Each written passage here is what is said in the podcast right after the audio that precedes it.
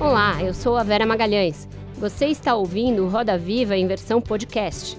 Todas as terças-feiras, confira o programa na íntegra nos principais tocadores de áudio.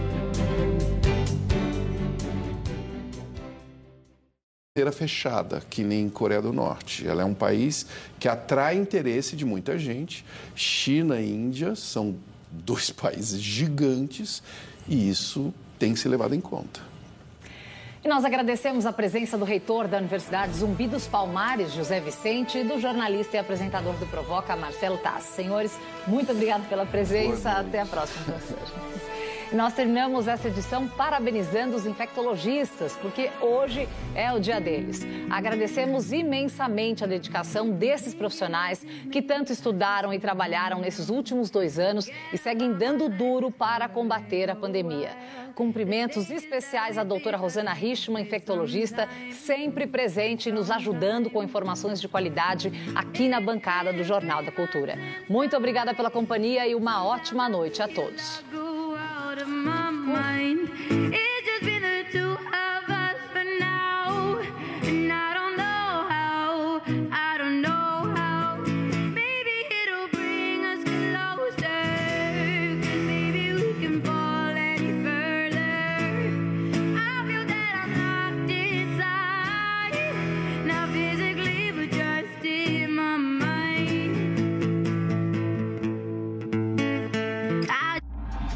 Gente bonita sofre. Eu sei. Eu sofro também. Será que estamos preparados para sair dessa lógica de dominação horrorosa que a gente vive? Será que estamos preparados? Essa é a minha pergunta para você. O que, que você acha? Não. Ah, então. Então você res... também não tá. Não, ninguém tá. Maria Fernanda Cândido está em um dos filmes mais esperados do ano, Animais Fantásticos, Os Segredos de Dumbledore. E também tá no Provoca. Terça.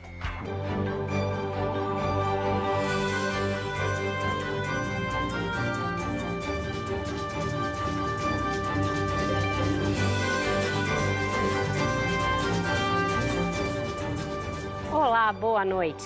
Sejam muito bem-vindos ao Roda Viva.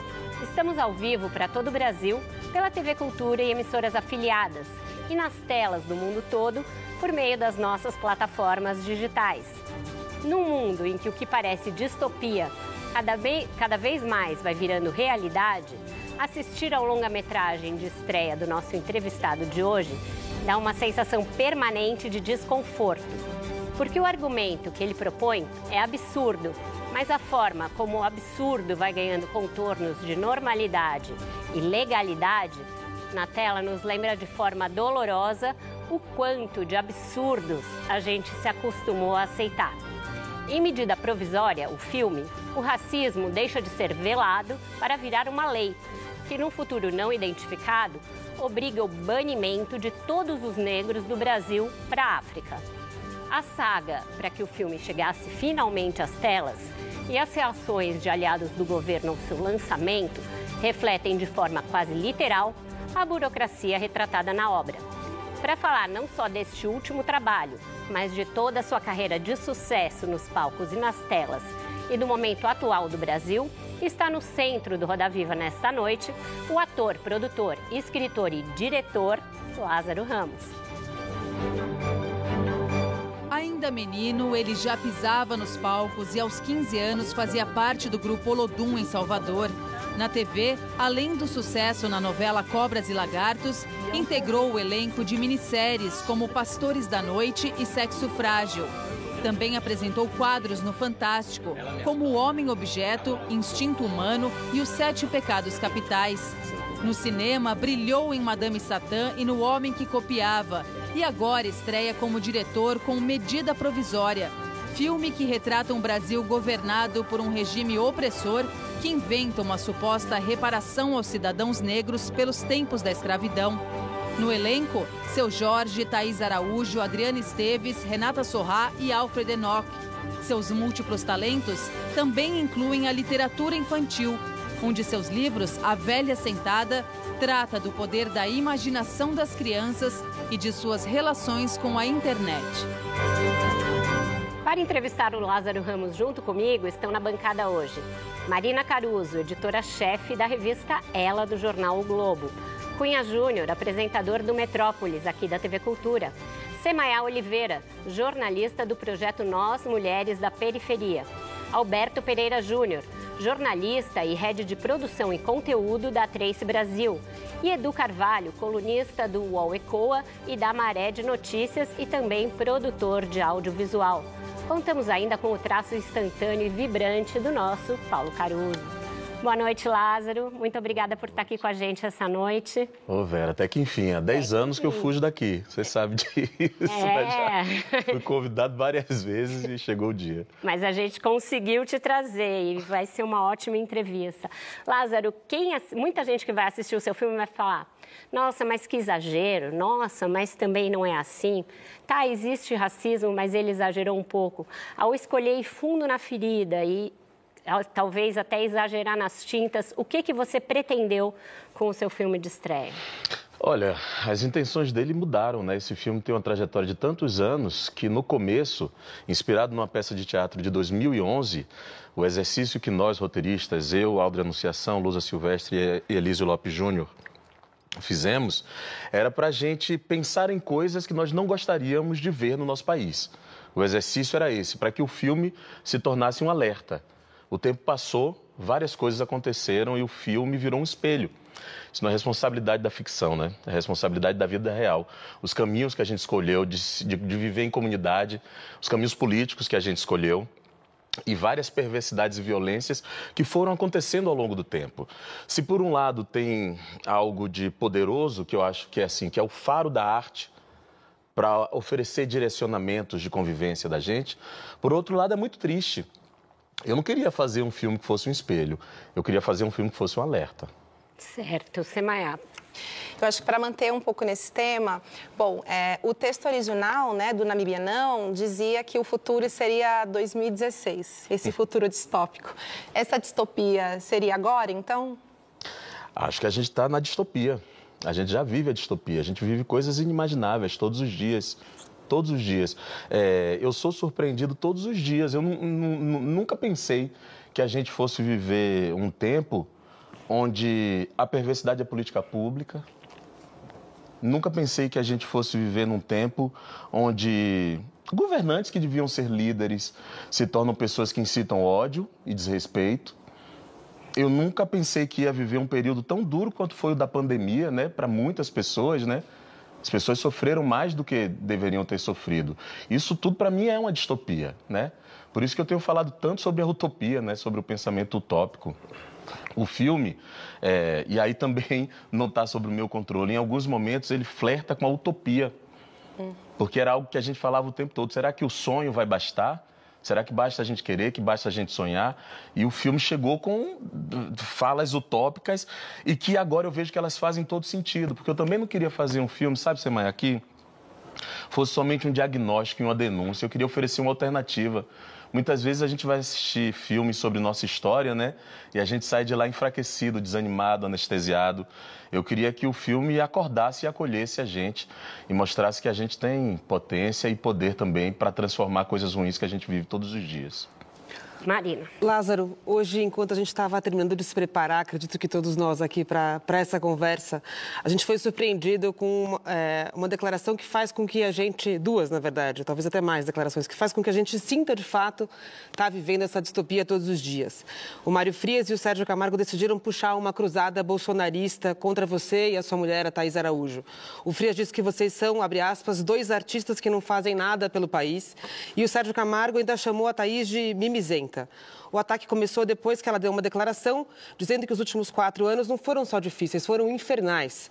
Ela diz um pesadelo em que a gente andou para trás a galope. Eu queria saber o que você acha disso e se isso é, é muito sobre o que você fala no filme. É tão surreal que poderia estar ali. Isso é campanha política que eles estão fazendo para chamar atenção em cima de nós que temos relevância, temos público, e isso vai tirar inclusive o foco dos problemas do governo. Isso é uma cortina de fumaça, isso não tem nada a ver com a gente. É para as pessoas não debaterem sobre o preço da gasolina, o preço dos alimentos. É para as pessoas não debaterem a crueldade com que e a falta de valor à vida com que a pandemia foi tratada. É para isso. Na verdade, isso é uma tentativa que eles fazem há muito tempo, mas cada um usa, luta com as armas que tem, né?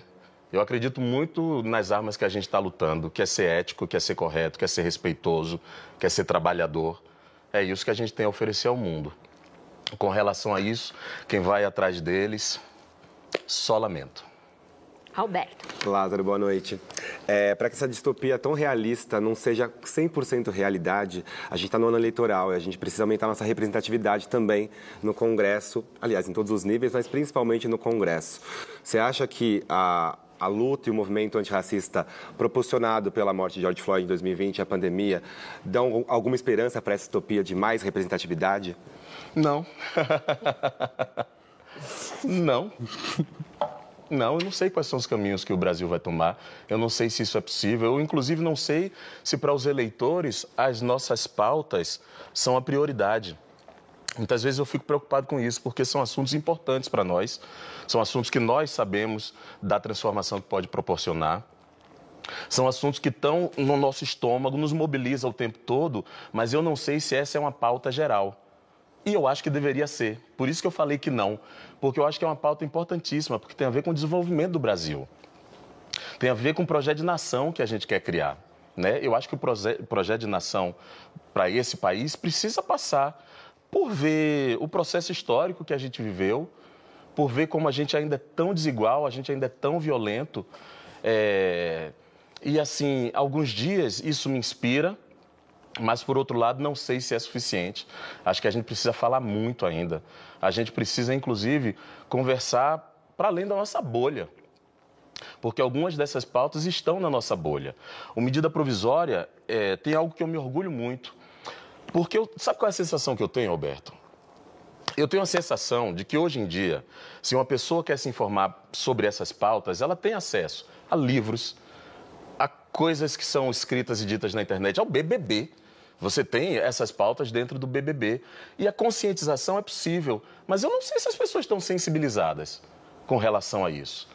Às vezes eu tenho a sensação de que se escuta e que voa por aqui, por outro lado. A estratégia do Medida Provisória é justamente essa, sensibilizar. Por isso que é um filme que ele flerta com gêneros populares. É por isso que tem comédia. Por isso que tem melodrama, porque a gente entende, a gente se identifica, nós brasileiros gostamos, mas a intenção no final é para a gente se sensibilizar. E quem sabe, talvez um dia a gente poder sonhar com isso que você está falando. Deixa eu só, antes de passar para o Cunha, só ficar ainda um pouco nesse tema, porque a gente tem, além da eleição para o Congresso, eleição presidencial. O Tiago Amparo jurista, fez um reparo, até rimou, numa foto de, de, apresentação da chapa do Lula e Alckmin e mostrou a ausência de negros naquela foto de instâncias decisórias dessa candidatura. Se não tem na do Lula, tem menos ainda em outras candidaturas. É, você acha que ainda falta trazer para dentro dos QGs de campanha esse pensamento, essa visão e também incluir isso nos programas de governo? Sim, com certeza. Acho que essa precisa ser uma pauta central, porque senão não avança. É, eu vou dar um exemplo aqui para falar do meu setor. Né? Assim, é, eu tenho oportunidade, nos trabalhos que eu faço, ter uma equipe muito diversa. O Medida Provisória é o filme da história do Brasil que tem mais preto na frente e atrás das câmeras. Parece que isso não é nada, mas isso faz uma grande diferença. O potencial criativo, que esse filme tem é por causa dessas vozes. A capacidade de inventar novas soluções é por causa dessas vozes. Isso é uma coisa que eu acho que os partidos estão longe de pensar nessa inserção. E precisa ser pauta. E o momento é justamente agora. Isso está sendo chamado muito atenção a todos os partidos e eu espero que eles escutem. Porque essa é a demanda da sociedade, né? Esse é o, é o grito de agora. Perfeito. Cunha, por favor. É, bom, Lázaro, o pessoal que segue a programação da TV Cultura vai dizer que eu estou stalkeando você. Você está. É? eu já te vi três vezes esse mês. Três vezes que eu vejo esse rapaz na minha frente, nesse mês aqui, é, sempre entrevistando sobre peça de teatro e agora sobre o medida provisória. Vou tentar fazer perguntas que eu não fiz ainda para você, vou tentar. Bom, o texto do filme, uh, o roteiro do filme é baseado no Namíbia Não, que foi um, um, texto de teatro que capturou você em 2011 e que fez você fazer duas coisas inéditas na sua vida até então, né? que é ser diretor de teatro, pelo menos adulto, com a, a peça Uhum. e depois, graças a Thaís, que está aqui, Thaís Araújo, já fiquei sabendo que a Thaís foi que convenceu você de dirigir o filme, não é? você está nos presenteando com o filme agora. Eu queria saber quais são as dores e delícias de dirigir. As dores e delícias de dirigir. Bom, primeiro que assim é um lugar muito novo para mim. Eu tenho intenções, tenho intuições, é, mas eu não tive oportunidade de experimentar tanto na vida os conceitos que eu criei através da observação do que é contar uma história com um elenco negro, né? Estamos, estou aqui setorizando, né? Porque você acabou de ver, inclusive, a estreia no espetáculo com a atriz branca Mariana Xavier antes do ano que vem e que a gente pode até falar depois. Mas muitas vezes eu ficava tentando entender como é que eu não ia repetir os mesmos vícios que a dramaturgia repete ao longo dos anos quando coloca negros em cena. Daí eu ter até escrito um livro sobre isso, porque eu precisei registrar, porque eu não tinha certezas. Eu não sabia se funcionaria. Por exemplo, um, um livro, um filme como Medida Provisória não tem um conflito armado, que era uma imagem que eu não queria produzir, foi dificílimo, porque você precisa criar um frisson no público para ele se manter no filme. Encontramos outras alternativas. Foi difícil, era difícil até dirigir, porque para você dar uma intensidade, cenas bélicas têm uma função. Mas eu queria que no filme fosse de outro jeito. Escolher é, como falar alguns discursos que são discursos mais didáticos no filme, que são importantes para mim e que às vezes vão contra o fluxo do que é simplesmente contar uma história, foi difícil. Eu não sabia como estimular os atores. É, agora, aí tenho que dar o crédito todo ao grupo e à equipe. O diretor que eu me tornei é um diretor que valoriza muito o coletivo e as vozes múltiplas. Tudo que eu faço é um projeto que tem vários donos. Eu não me sinto dono de nada que eu faço. Por exemplo, eu não assino o filme como um filme de. É um filme do coletivo, porque esse coletivo é uma voz nova e que eu acho que vai trazer inovação, inclusive, na contação de histórias pra gente. Essa é um pouco minha meta. Agora não é fácil porque eu não tenho parâmetro. Então eu fico aqui trôpego tentando inventar alguma coisa. Edu. Vou pegar esse gancho do novas formas de se contar uma história você recentemente disse numa entrevista com o que pensou muito nisso no tocante à juventude. Nós somos pessoas de diferentes gerações e para as pessoas da minha geração você já era uma, uma referência, uma voz, sobretudo para jovens pretos como eu. Vamos lá, o que, que o Lázaro que está sentado no centro dessa roda diria para o Lázaro que você foi jovem? Nossa, nunca sei. Você sabe que essa é uma pergunta que sempre fazem e sempre eu mudo a resposta. eu, não, eu não consigo ter a mesma resposta. Cada vez eu respondo uma coisa. Que é bom, já pensou? O Lázaro Jovem já ia estar entediado. É. De... Já Já vinha esse cara de eu ouvir a novo com essa coisa. história. Ah, Então vou te ajudar. O que, você diria para o Lázaro da Ilha do Pati? Rapaz, eu vou dizer uma coisa bem lúdica, mas eu diria sonhe. Parece uma coisa simples, mas não é.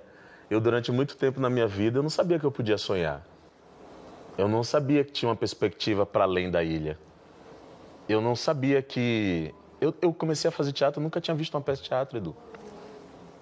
Eu comecei a fazer aquilo, eu pisei no palco a primeira vez e eu senti aquilo uma coisa tão poderosa e eu queria tanto aquilo, mas não sabia como seguir. Eu não tinha essa referência. Eu não sabia que eu podia ter objetivos. E eu falo isso com pesar porque eu sei que ainda hoje vários jovens não se sabem possíveis. Não sabem que podem sonhar, que podem ter uma perspectiva para além daquilo que eles vivenciam dentro de sua casa ou do seu bairro. E aí a gente vai perdendo a nossa juventude para várias coisas que não são lugares para a juventude estar presente. Eu fui esse jovem, então o estímulo ao sonho e agora talvez o estímulo à utopia, não chore não que eu vou chorar também. Chore. o estímulo à utopia é a meta, né? É isso.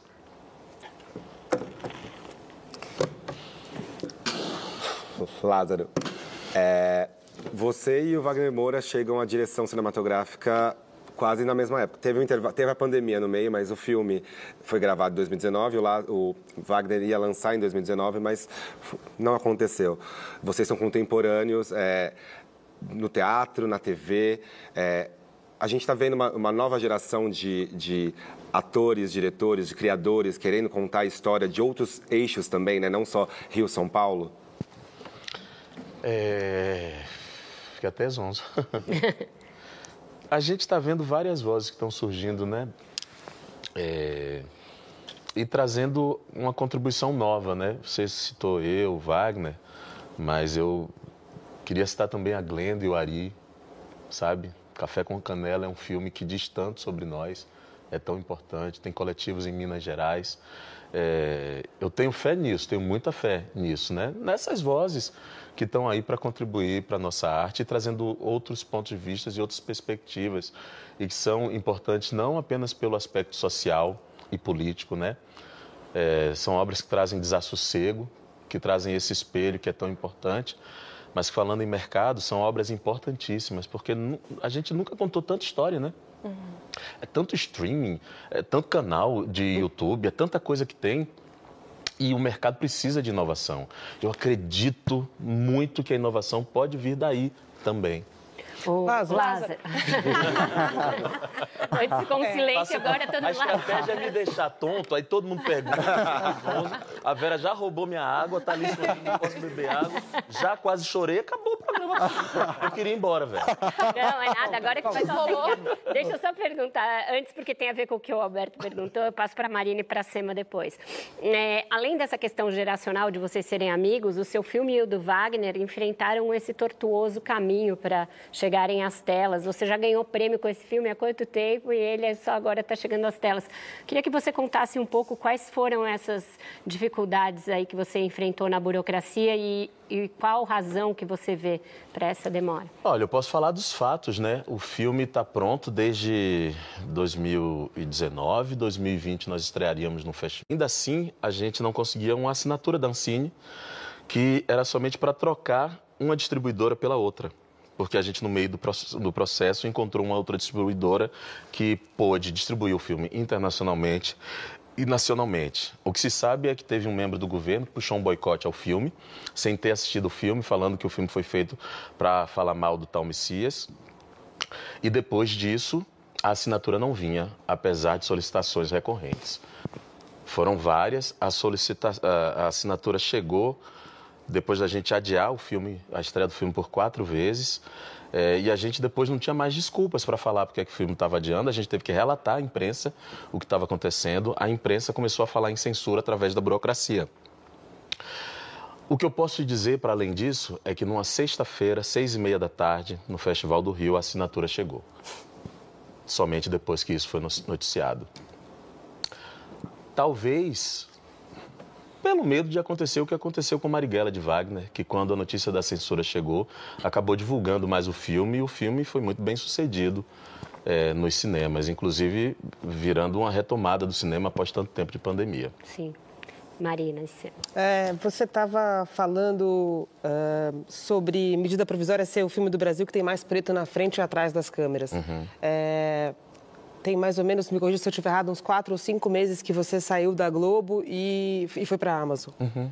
É, na época, eu me lembro de, de, ler algumas entrevistas, mas mais recentemente, no lançamento do filme em Recife, você falou que sentia que faltava representatividade. Tem pouco ainda negro na TV, na frente e atrás das câmeras, não só na TV Globo, mas em outras emissoras? Lázaro, isso foi preponderante nessa decisão? Ainda, foi, ainda, ainda tem muito pouco, né? Tem pouco, principalmente para o potencial que a gente tem, né? Para as qualidades e os talentos que a gente tem. É, eu gosto muito de falar sobre esse ponto de vista, né? Porque às vezes parece que é uma demanda social e não uma demanda de mercado, e não que o público quer. O público quer isso. O público mostra isso. Por exemplo, um dos maiores exemplos de alegria que eu tive na minha carreira foi o Mr. Brown. Lá na Globo, durante quatro anos a gente contou essa história com extremo sucesso. As pessoas se sentiam representadas por aquela obra. Vivi isso também lado a lado. Vivi isso protagonizando novela como Foguinho. E foi uma trajetória linda. A minha troca de trabalho se deu a fato que, de que eu virei outra coisa. Sabe, Marina? A gente tá assim, eu, eu trabalho há tanto tempo com isso e eu sempre quis ser ator.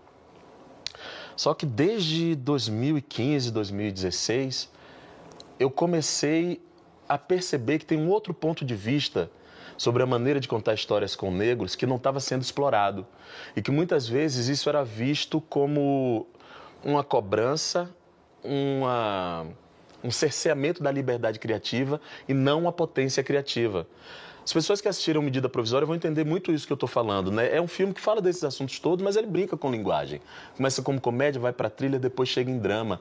É um ponto de vista que eu fui desenvolvendo e sem querer, porque eu não queria estar aqui nesse lugar, só queria ser ator.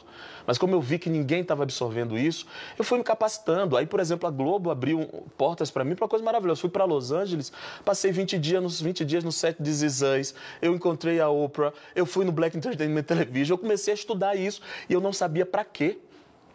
Eu fui virando outra pessoa. Eu vou dizer para quê, eu acho, Lázaro. Como bem disse o. Desculpa, Edu, mas essa eu não tenho como não comentar. Como bem disse o MC da Nostalgia Grossman, você se provoca para fazer parte dessa melhora do mundo.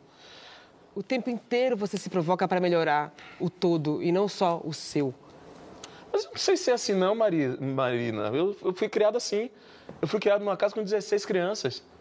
Isso, isso, isso não é meu, não. Isso não pertence, não. Isso pertence à cultura da família que eu vivi. Minha tia-avó, Helenita, que faleceu esse ano, com 97 anos, que não teve nenhum filho da barriga, teve vários daqui do coração. E na casa dela, com 19 crianças que eu vivia com generosidade, que ela trazia as pessoas para dentro de casa. A minha criação é essa, eu não tenho outro olhar, eu não sei nem se eu sei fazer diferente. Não sei se isso é exatamente algo a ser elogiado. Isso é uma vivência e que eu acho que é muito poderosa. A gente ali naquela casa, cheio de gente, a gente se salvou pela solidariedade, por um dar a mão para o outro, por um reconhecer o talento do outro. Isso, isso, isso é da nossa cultura, isso é nosso. Às vezes a gente esquece isso. Às vezes a gente esquece isso. E eu ganho muito com isso também. Isso não é benesse, isso não é generosidade. Eu ganho muito. Os meus projetos dão certo porque é uma voz coletiva. O Na Minha Pele dá certo porque é uma voz que não é minha, porque é uma voz de escuta de um monte de gente ao longo de anos no espelho. O Medida Provisória não é uma voz que é minha. É uma voz coletiva das pessoas que estão ali falando. Isso é potencial. Eu acho que a gente precisa parar de falar sobre isso como se fosse generosidade, uma benesse. Ou seja, não. Não, isso é, é potência. Mesmo. Isso é empatia. é empatia, mas isso é potência. Isso é o que todos nós devíamos ser.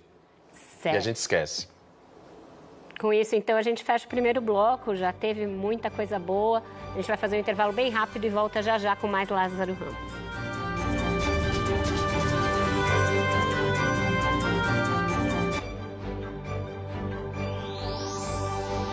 Cultura que emociona. Bradesco.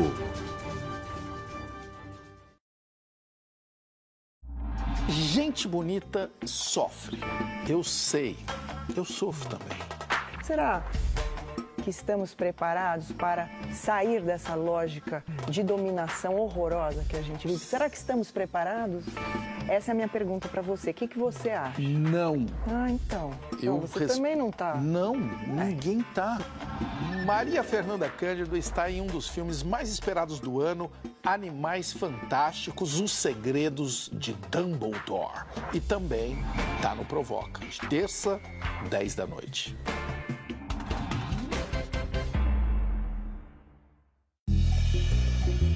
Esse contexto contemporâneo, o que é educar para esse mundo tal como a gente vive hoje, né?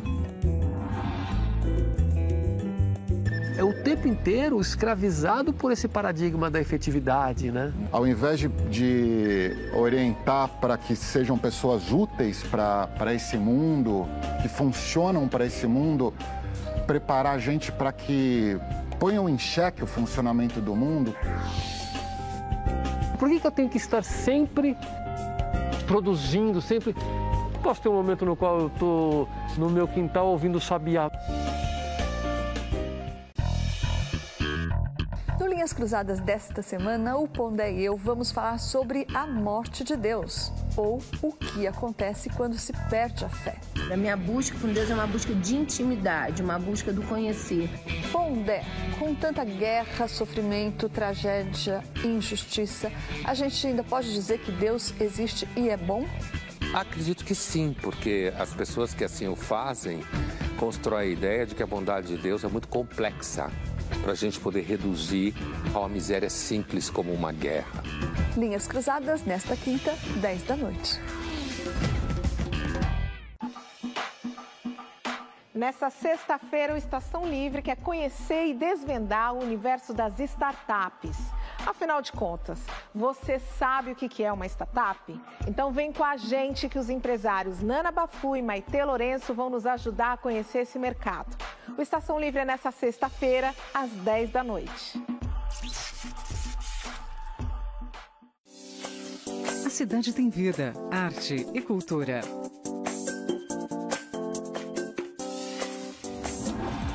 E no Metrópolis. Nossas dicas culturais. É aquela famosa resenha, né? A famosa resenha é. da semana. Hoje, 7h20 da noite. Porque você deve estar curioso.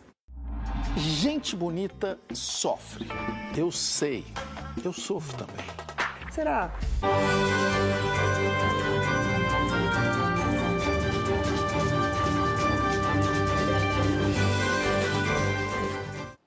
Estamos de volta com o Roda Viva quem pergunta agora é a Semaia Oliveira. Vou pegar aqui uma rebarbinha e tentar fazer um bem bolado, Lázaro. É, o que o Edu trouxe no último bloco, que foi muito potente, sobre o sonho. Bom, você reuniu pelo menos 77 atores e atrizes negras nesse filme. Então, como foi reunir o sonho de tanta gente? E já para eu enganchar aqui, já vou enganchar uma outra, é, o lance da comédia nesse filme. É, a melanina acentuada entra ali muitas vezes como esse jogo de quem é preto mesmo, quem é branco mesmo e como a gente vai definir o que significa ser preto ou branco no Brasil, o que muitas vezes é um ponto de dor e de tensão, né, no Brasil como um todo e na comunidade negra principalmente. Rir é uma forma de elaborar dor? Nossa, acho que sim, é... mas o riso nesse filme ele tem duas estratégias. Primeiro, eu preciso dizer que o termo melanina acentuada é da obra original do Namíbia Não, do Aldo Anunciação, sim. já vem de lá essa reflexão. É... E o riso, assim, nesse caso, no caso do filme, ele vem como uma estratégia de aproximação. Uhum. Uma das opiniões que eu tenho é que, às vezes, quando a gente vai contar uma história que tem um elenco negro e que fala sobre violência urbana ou sobre exclusão, a gente já começa com os personagens animalizados, desumanizados. Eu queria muito começar esse filme pela comédia justamente para isso, para dar um outro ponto de vista. Porque às vezes fica duro pra gente. A gente assiste esse filme e a gente abre a porta do cinema e a gente vai ver a realidade, é o que nos desanima. A estratégia desse filme é usar a comédia no começo justamente para a gente se identificar com eles, querer fazer parte daquela família. E outra coisa, contar para o público que muitas vezes a tragédia está se aproximando e a gente não percebe, a gente está fazendo meme. Isso é da gente, isso é da nossa cultura. A comédia no filme também tem essas duas estratégias, uma estratégia crítica e uma estratégia de aproximação. É, e durante muito tempo, muita gente falou que eu tinha que cortar. Inclusive, vários amigos cineastas disseram, não, o filme tem que começar com os negros sendo expulsos e etc. Eu falei, não, não, é, é preciso mostrar a normalidade, é preciso mostrar a gente na rotina. Eu quero que as pessoas desejem fazer parte dessa família. E isso, eu, felizmente, aconteceu. Ainda bem que eu não desisti. E eu vendo o filme agora, as pessoas se identificando tanto, eu acho que é mais uma vitória que tem nesse projeto.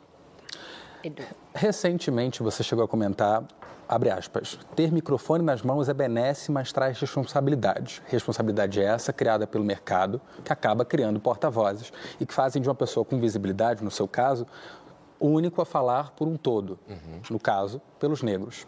Essa seria então, Lázaro, mais uma forma do racismo se reorganizar? Exatamente, é, é a história dos pretos únicos, né? Eu tenho mudado muito esse termo, assim, representatividade importa.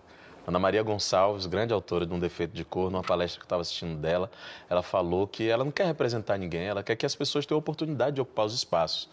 Inclusive, eu troquei o termo agora, eu sempre falo sobre representação positiva e presença. Porque eu estou vendo uma coisa que está acontecendo, por exemplo, agora nas empresas, que entenderam que é importante ter equipes diversas, porque isso é bom para os negócios deles.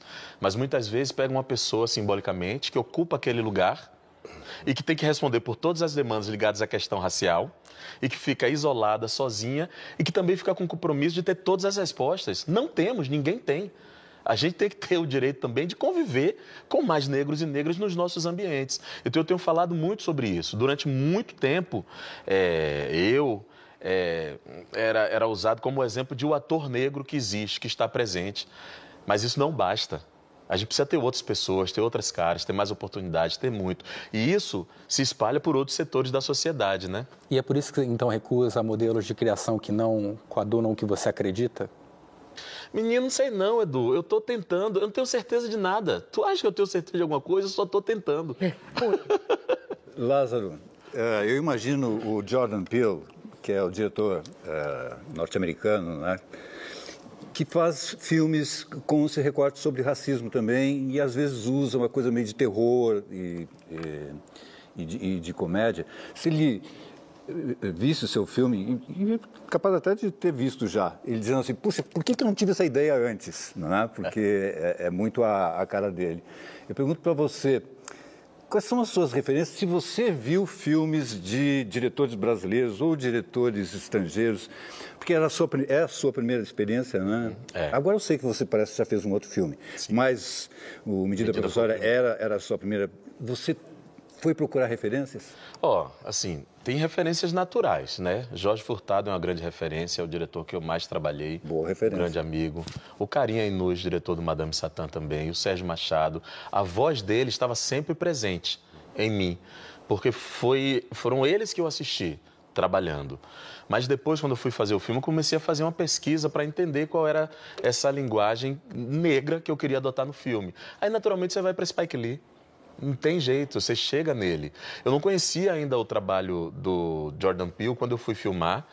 E a linguagem do filme se assemelha muito. É, eu não sabia, ele estava fazendo lá, eu estava fazendo aqui. Os filmes dele estrearam antes e, de repente, eu percebi que são, são filmes que fazem parte de um mesmo momento histórico. né? A gente ouviu essas vozes, esses chamados. E te confesso que tem uma coisa que, assim, foi objeto de estudo para esse filme, que foi, na verdade, o Se a Rua Belle Falasse do Barry Jenkins. É, porque ele tem uma maneira de fotografar a pele negra, ele tem uma maneira de falar sobre lirismo também com a presença negra no cinema que me interessa muito, que é um, outro, um dos outros aspectos desse filme que eu queria muito que tivesse.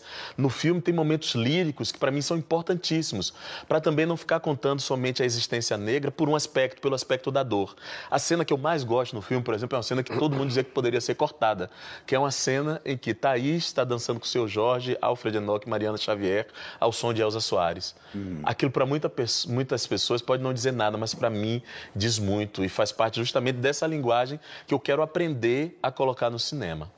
É, obrigado por colocar a Elza Soares, inclusive o filme. Em duas cenas. Mas você disse que o cinema argentino também serviu de referência para você como diretor. O né? cinema argentino serviu também como referência, porque eu fiquei muito pensando que a gente, quando vai fazer, às vezes, né? Isso não é uma crítica, eu não quero generalizar, pelo amor de Deus, ninguém. Mas às vezes a gente vai fazer um filme que tem um assunto relevante, ou político, ou social, a gente faz só a denúncia.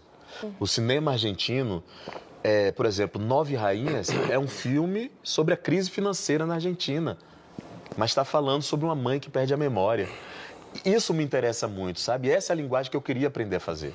Certo. Marina, Alberto? É, Lázaro, eles citaram aqui a, a cena da Elza Soares, eu lembrei de uma entrevista que você deu ao, ao segundo caderno para Maria Fortuna, minha colega, em que você dizia que teve um ciúminho assim das cenas de beijo, percebeu um certo desconforto. É, eu imagino que você já esteja super acostumado a ver a Thaís beijando outros atores, assim como já está acostumado a dirigir a Thaís, porque já tinha dirigido ela antes. Mas dirigir a própria mulher e dizer vai, beija com mais intensidade, vai fundo, é especialmente difícil? Fiquei morto de ciúme. Fiquei mesmo. Fiquei, geralmente eu não tenho, não sei o que aconteceu, mas estava muito envolvido no filme. É, mas é estranho você. É esquisito, né? É esquisito você falar, não, beija, mas repete. Dava um desespero quando errava a cena. Tive que aprender, né, mozinho? Olha a carinha dela lá. Chegaram a conversar sobre Fiquei, isso? Fiquei, conversei. Olha que mico. Olá, Ô, Lázaro. Além é, de trazer é, essa questão aí racial, o filme ele é muito premonitório em outras questões. Ele é rodado bem antes da pandemia, mas tem cenas de confinamento. Não vou para além disso para não dar nenhum tipo de spoiler. Ele fala também em negacionismo científico bem antes das, da pandemia e ele tem ali um certo cerceamento à imprensa bem antes do que a gente viveu nos últimos tempos. É, quando as coisas foram de fato acontecendo, você na hora já linkou com o filme e falou: Nossa, eu já estou tendo um déjà vu do meu filme aqui. Não, não tinha, não tinha noção, mesmo porque eu filmei e parei de assistir ele porque eu fiquei muito frustrado. Uhum. por- pelo filme não ter estreado. E se você for perceber, tem coisas que remetem à nossa realidade que não estão filmadas para chamar atenção para isso. Tem uma fala do seu Jorge que ele fala assim: como é que a gente riu disso? Como é que a gente não percebeu que isso ia acontecer? O seu Jorge fala de costas andando, não tem um close. Eu não percebi. A realidade surpreendeu. Sim. A realidade tem nos surpreendido o tempo todo. E você acha que a- o fato de normalizar aquilo que a Semaya falou, né, a coisa das pessoas ali com a melanina acentuada, isso no começo do filme já, já aconteceu e as pessoas já aceitaram e fazem meme com isso. É, em que grau de normalização de absurdo você acha que a gente está? muito grande? Gigantesco. A gente está perigando reeleger o Messias. Se trata disso. Depois da maneira com que ele levou o governo, depois da maneira que ele fez a campanha, tudo que ele diz e incita em nós, há algo mais absurdo do que isso hoje? Para mim, não. Inclusive, só para pegar esse gancho, é, o, não, também não, vou, não darei spoilers, mas o filme é repleto de referências e homenagens em alguns momentos. E hoje a gente está tá nesse ano num ano eleitoral e uma das referências é ao mestre capoeirista Moa do Catendê, Uhum. que foi assassinado em 2018 após uma, uma desavença política. É, o filme também traz muito isso da polarização, né? Como, que mensagem você acha que esse filme traz para 2022, que não era o plano, mas acabou calhando de ser bem nesse ano? Olha, a mensagem, eu acho que a- na cena de Thaís, no grande monólogo de Thaís, até o final, para mim é a mensagem que eu gostaria que as pessoas levassem para o filme. Preciso contar até uma curiosidade. Eu filmei três finais, porque eu não sabia como terminar essa história. Eu não sabia em que momento a gente ia estar vivendo. É, e escolhi esse final, que é um final que aponta um direcionamento, que também é um direcionamento utópico, porque ele fala sobre afeto, que é uma palavra que eu tá falo o dando tempo spoiler, todo. hein? A gente Eu tá não estou dizendo o que é que acontece. Não estou dizendo o que acontece, mas é porque é isso. Porque a gente precisa recuperar a capacidade de se afetar com o outro e de saber que a gente afeta os outros. A gente perdeu isso. Muitas vezes a gente conversa e é só parece, parece que é uma tentativa de fazer o outro calar a boca para o seu argumento vencer. Acho até utópico falar sobre isso. Não sei se isso é possível, mas o filme é distópico. Estou tentando a utopia do afeto. Eu estou tentando, a gente tem que tentar, cada um tenta alguma coisa. A estratégia do filme é essa. Lázaro, a gente precisa que essa mensagem seja vista por muitas pessoas. E um dos problemas da indústria no Brasil, do cinema, é a distribuição. Né? É, a concorrência com blockbusters internacionais, o pouco interesse construído né, da- dessa audiência brasileira atual, porque o cinema brasileiro já foi muito popular. né? E tem episódios populares nessas últimas décadas, mas já foi muito popular. É, qual a estratégia para furar as bolhas e fazer com que mais gente assista esse filme no cinema, mas também não, não só no cinema, também depois streaming, enfim? É, a gente está com uma dificuldade agora porque o filme vai estrear numa data que estreia um outro grande blockbuster que toma muitas salas da gente, né? Na semana seguinte estreia um outro que provavelmente vai tomar várias salas. Eu não sei se todo esse esforço que a gente está fazendo aqui será expresso na bilheteria, porque talvez a gente fique em cartaz uma semana. O que é algo que eu lamento muito, porque eu tenho certeza que o boca a boca desse filme será muito positivo. Mas em se tratando do nosso filme, tem acontecido uma coisa muito linda. Eu estou vendo pessoas organizando rolezinhos, pessoas que estão comprando ingressos para grupos de jovens para irem assistir, empresas que estão bancando eh, ingressos para projetos sociais, porque entenderam que nesse filme tem um conteúdo importante, tem inclusive letramento racial. Esse é um movimento espontâneo. Na parte técnica, na parte que nos cabe, na parte que cabe a ela, distribuidora, tudo está sendo feito. Comunicar o filme da melhor maneira, dar entrevista em todos os lugares, por isso que eu deixei de fugir daqui há 10 anos. Mas isso ainda é, é- é uma questão no nosso cinema, né? Nós aqui no Brasil temos quase, a no país todo, temos quase a mesma quantidade de salas que a cidade de Nova York. A gente tem poucas salas. Então é uma batalha que a gente vai enfrentar e que, que- que precisa ser ser trabalhado com política pública também, além do mercado e do setor privado. Lázaro, você abriu mão de um contrato de 17 anos com a Globo, Sim. que teve todos esses sucessos que a gente viu aqui desde o início, para assinar um contrato com a Amazon. Uhum. Você já fez menção passando a resposta da Marina, mas o que, que a gente pode esperar dessa parceria? O que, que vem de projeto por aí? Pô, pois é, uma das decisões mais difíceis da minha vida, sabia? E a Globo generosamente me propôs continuar a relação, mas é porque o que eu virei não tinha essa nomenclatura na Globo. E lá na Amazon eu estou executando uma função que é ator, diretor, roteirista, um termo que você vê que é tão inédito que não tem nem termo em português, que chama showrunning, num contrato de overall deal que é um contrato que poucas pessoas. Aqui, vou agora tirar aquela onda, mas vou citar para as pessoas entenderem. É um formato de contrato que, assim, no mundo poucas pessoas têm. Tem Brad Pitt, Viola Davis, o Jordan Peele tem também com a Amazon. Eles iniciaram isso com o meu contrato e o da Ingrid Guimarães. Então, agora, nesse momento, eu tô, assim, já dirigi um filme, que é um musical para jovens, protagonizado pela Gabs e o Lucas Leto, tem a Isa como atriz. Estou preparando uma série, estou preparando um outro filme também como diretor e um projeto como ator. É, tudo pensando assim nessa linguagem, entendendo como colocar esse ponto de vista e essa visão no conteúdo brasileiro, né? Que a gente vai levar para um streaming. E, no, e deixar de estar na tela da TV aberta, é, te deu um frio na barriga? É um risco ainda no Brasil? Ou você acha que essa diversificação de formatos permite que você não suma estando fora da Ah, tem as redes sociais para ajudar, mas eu sinto falta e acho que vou sentir falta, porque eu gosto muito de estar na televisão aberta. Vou sentir muita falta, inclusive, de trabalhar com o Thaís. O teatro é o que vai nos salvar. A gente tem uma parceria de anos e a gente se dá tão bem. Porque na não televisão- pode nem cinema o seu contrato de exclusividade? Os dois, né? Ela é exclusiva da Globo, eu sou exclusivo da Prime Video. Talvez o teatro nos una daqui a pouco com o topo da montanha. É, mas vou sentir falta, sim, claro que vou sentir. Mas eu estou fazendo uma coisa que eu acho que é muito importante, sabe? Tem um caminho aí que eu acho que vai se abrir, que eu quero aprender a fazer coisas. E eu estou curioso para saber o que é que virá depois disso. A inquietação está nesse nível. Cunha está E o, fazendo e sinal o- depois. e o streaming, o que, que ele está sendo? É, é uma promessa? Porque muita gente está acreditando que o streaming é, é- é o próximo passo, é, é- é o futuro. Eu não sei, aqui no Brasil eu não sei mesmo, sabe? Eu acho que foi muito importante, principalmente na pandemia, porque as produtoras pararam de produzir, os streamings trouxeram demanda, ajudou bastante, mas a minha opinião é que o streaming só permanecerá no Brasil com o investimento que está sendo feito agora se der resultados. Então, na verdade, o jogo está sendo jogado. Eu não acredito que se eh, não aumentar assinaturas, não tiver mais projeção de divulgação, que isso vai permanecer. Está muito recente, eu não tenho certeza não. E acho que, inclusive, abrindo um pouco esse assunto também, precisa pensar na regulamentação, que acho que ainda não está bem feita nessa relação com o mercado brasileiro e os streamings, né?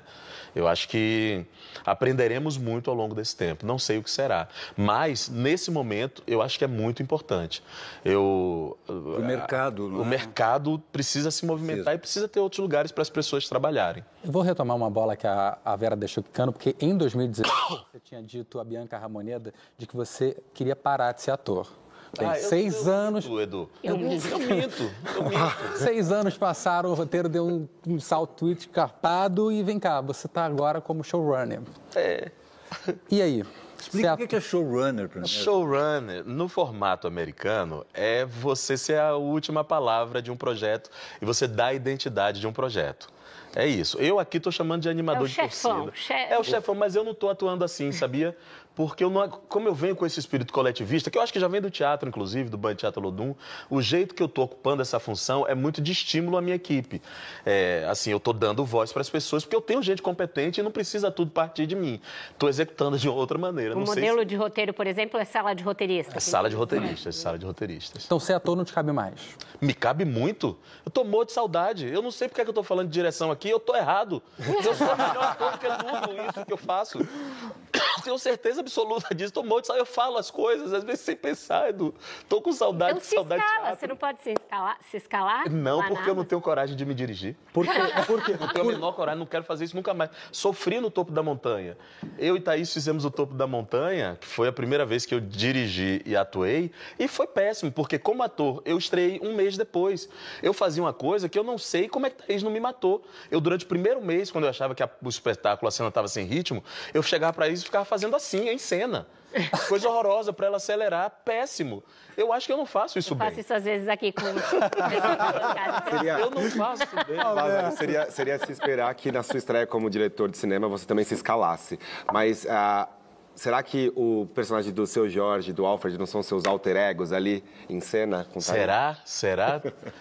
Talvez. Você sabe que todo Daniel Filho, produtor do filme, tentou me convencer por muito tempo para fazer. Você eu, não, eu não impus nada. Se eles fizeram, foi por responsabilidade deles. Você sentiu vontade de fazer?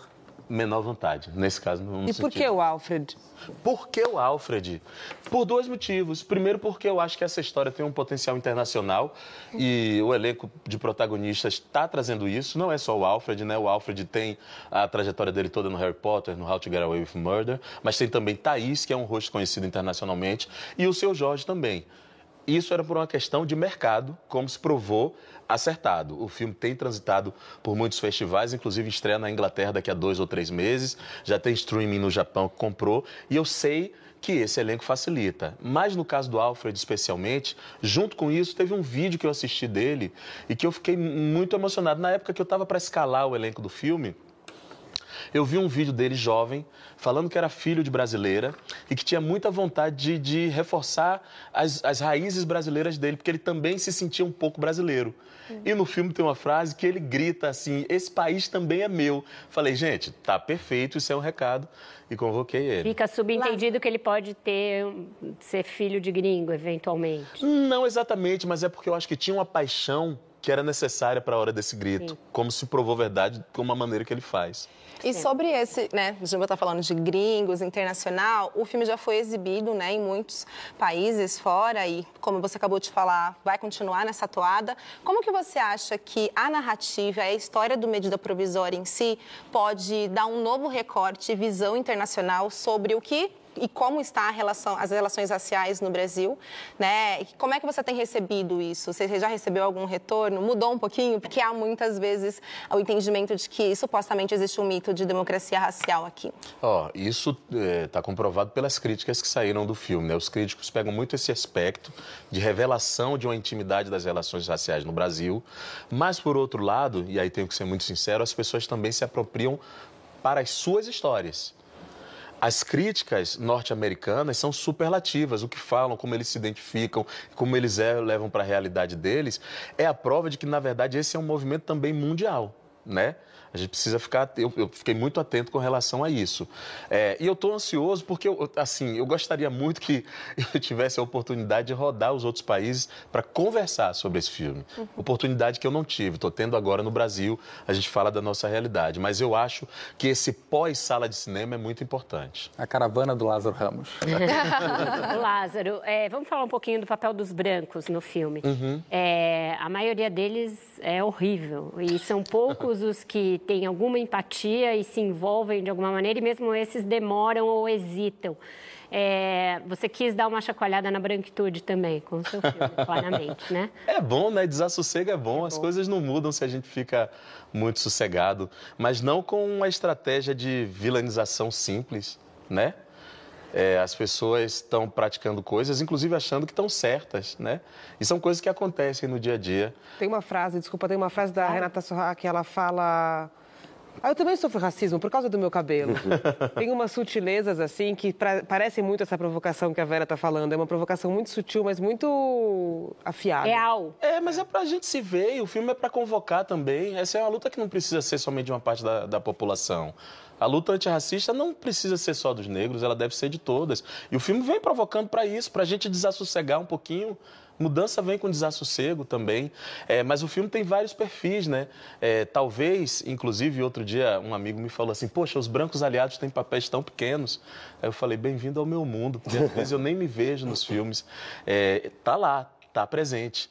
Né? E, e, e tá lutando também. Mas, mas gera desconfiança, tem... né? É, mas o filme tem outro ponto de vista, assumidamente certo? Acho que cabe mais uma antes do intervalo. Você pode contar quais eram os, os dois outros finais que ficaram de fora? Posso? Mas posso. aí ele está contando que esses não Ah, não, meu Deus do céu, é verdade. Um spoiler. Um deles eu posso. Tá bom, vai. Um deles eu posso. Um deles, no final, começava a nevar no Brasil. Uau!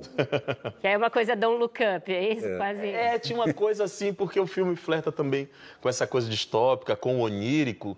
Eu achei que aquela era uma imagem forte de uma transformação a tal ponto no país que nevava, que na verdade era o final do espetáculo de teatro. Mas no final eu achei que não era o ideal, não, porque eu não queria anestesiar as pessoas, eu queria que as pessoas saíssem empoderadas para usar uma palavra da moda. Mas esse final que você escolheu, que a gente não vai contar aqui, é ótimo. Ah. Com esse gancho para vocês irem ao cinema, eu saio do segundo bloco, vou para o intervalo e ó, a gente vai dar uma palhinha do filme para você assim que voltar. Então, se for pegar uma água, é rápido.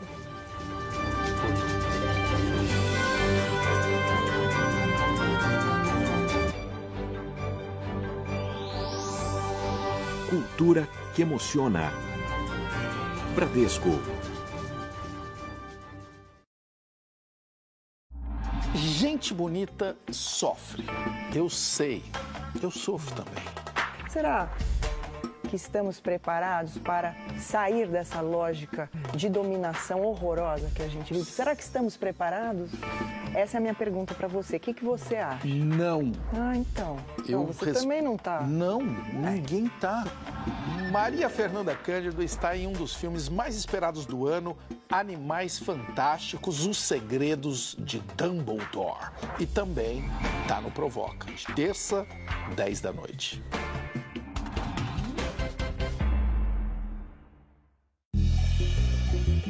Esse contexto contemporâneo, o que é educar para esse mundo tal como a gente vive hoje, né? É o tempo inteiro escravizado por esse paradigma da efetividade, né? Ao invés de, de orientar para que sejam pessoas úteis para esse mundo, que funcionam para esse mundo, preparar a gente para que ponham em xeque o funcionamento do mundo, Por que, que eu tenho que estar sempre produzindo, sempre... Posso ter um momento no qual eu estou no meu quintal ouvindo sabiá.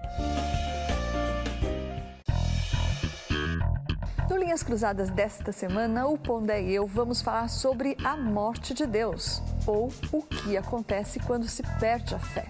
A minha busca por Deus é uma busca de intimidade, uma busca do conhecer.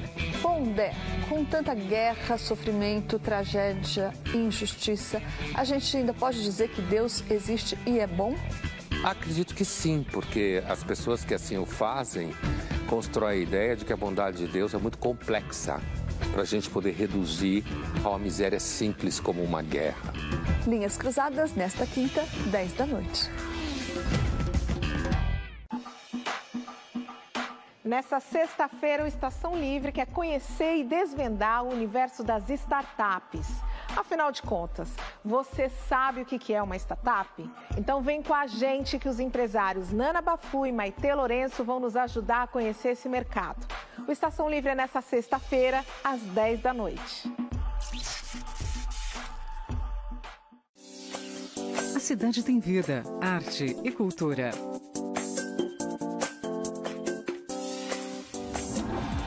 E no Metrópolis, Nossas dicas culturais. É aquela famosa resenha, né? A famosa resenha da semana. hoje, 7h20 da noite. Porque você deve estar curioso. Gente bonita sofre. Eu sei. Eu sofro também. Será que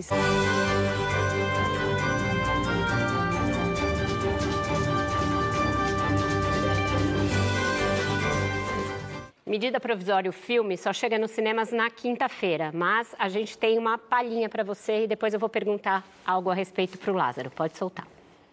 É com muita satisfação que eu assumo o Ministério da Devolução. Os anteriormente denominados negros começam a ser retirados imediatamente do território brasileiro. Eu vou ficar aqui.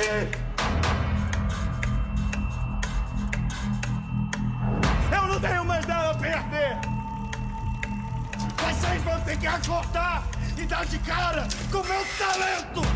Sem mandado de segurança não entra. Vão ter que acordar e dar de cara com a minha cor.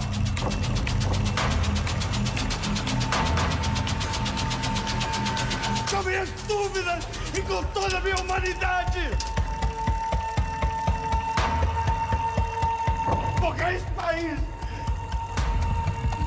O meu nome é André e esse aqui é meu primo, Antônio. E esse vídeo é para o mundo inteiro nos ouvir. Porque esse país também é meu.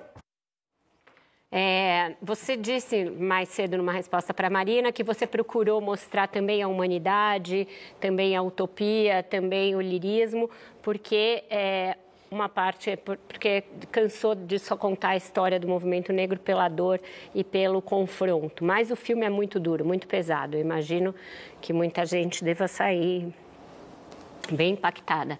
É, você não teve medo de ser alvo de crítica de uma, uma corrente nova do movimento negro que acha que chega de contar histórias de dor é, de negros e que um momento seria de contar histórias mais bem-sucedidas, de potência, é, de justamente de transformação?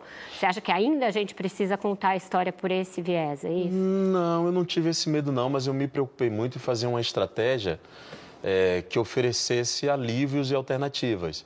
Se você for perceber também, a estrutura do filme é quando tensiona, logo depois vem algo leve e depois vai até chegar um auge e após esse auge, onde a gente está entregue emocionalmente, a gente oferece uma alternativa libertadora.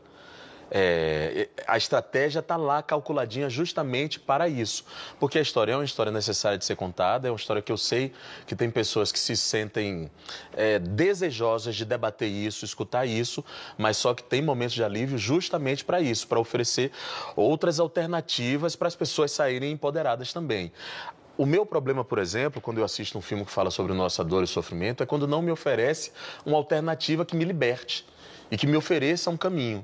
É, e isso eu sinto muito. Às vezes eu vou assistir um filme e falo, meu Deus, mas eu assisti isso, sofri tanto, mas o que é que eu faço com isso? Estou só desassossegado. A gente dá desassossego, mas a gente dá alternativa também. Certo. Ainda sobre o último bloco, a gente está falando, no filme tem um personagem branco que ao longo da história vai se transformando. Uhum. Você em algum momento sentiu, temeu, é, ser visto como piedoso desse personagem, como se fosse indicar que esse seria o caminho na vida, na vida real, perdão, onde os brancos vão ser vistos sempre com piedade, com muito afeto, com a palavra que você usou no início da nossa conversa? Não, sabe por que eu não tive esse medo, Edu? Porque o filme, ele está embasado numa coisa assim. Tem uma pesquisa muito bacana que uma antropóloga e pesquisadora chamada Aline Maia fez para nós. Porque a gente queria trazer o máximo de temas que estão no nosso tempo sendo debatidos. Esse é um dos temas, né? A síndrome de Princesa Isabel. Está presente ali esse debate relacionamento interracial também está presente ali naquele debate. A gente abriu várias janelas. Claro que tem uma janela protagônica, que é a do Alfred, do Jorge e o da Thaís, dessa família, desses três. Mas o filme abre essas janelas porque também não tem resposta fácil. O filme também convoca a gente a debater esses assuntos. Não, as respostas não estão todas lá. Mas só isso que você me falou aí, para mim, já é positivo. Para a gente conversar. E acho que é uma outra estratégia também do filme, que é tentar fazer com que a gente converse sobre esses temas, não nos momentos de crise. Uhum. A gente fala sobre essas coisas só quando tem alguma coisa que nos choca, que vira uma crise, que tem uma mobilização social, que às vezes aparece na internet, vai parar no telejornal, e aí a gente debate na febre.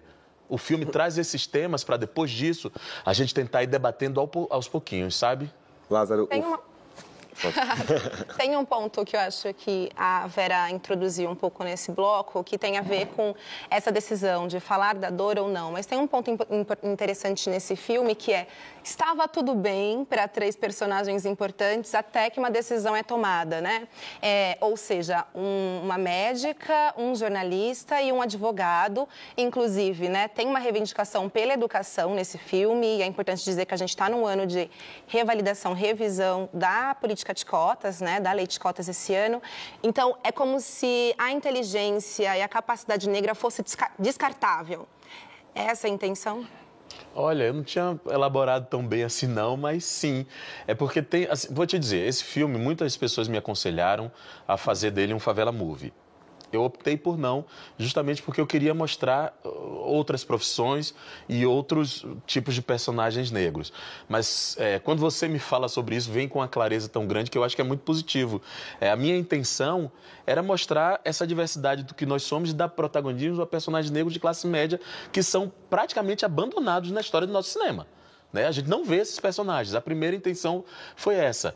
Mas a, a, minha cena que falava sobre o saber era a cena de Thaís quando ela está no hospital fazendo um procedimento e ainda assim retiram ela de lá, como se conhecimento dela para salvar uma vida. Mas tem uma também necessário. do Alfred em que ele diz: Minha senhora, eu não fiz cota, não. Meu pai fez cota, e mas. Talvez eu por isso eu não tenha precisado fazer. Cotas. Exatamente. Exatamente.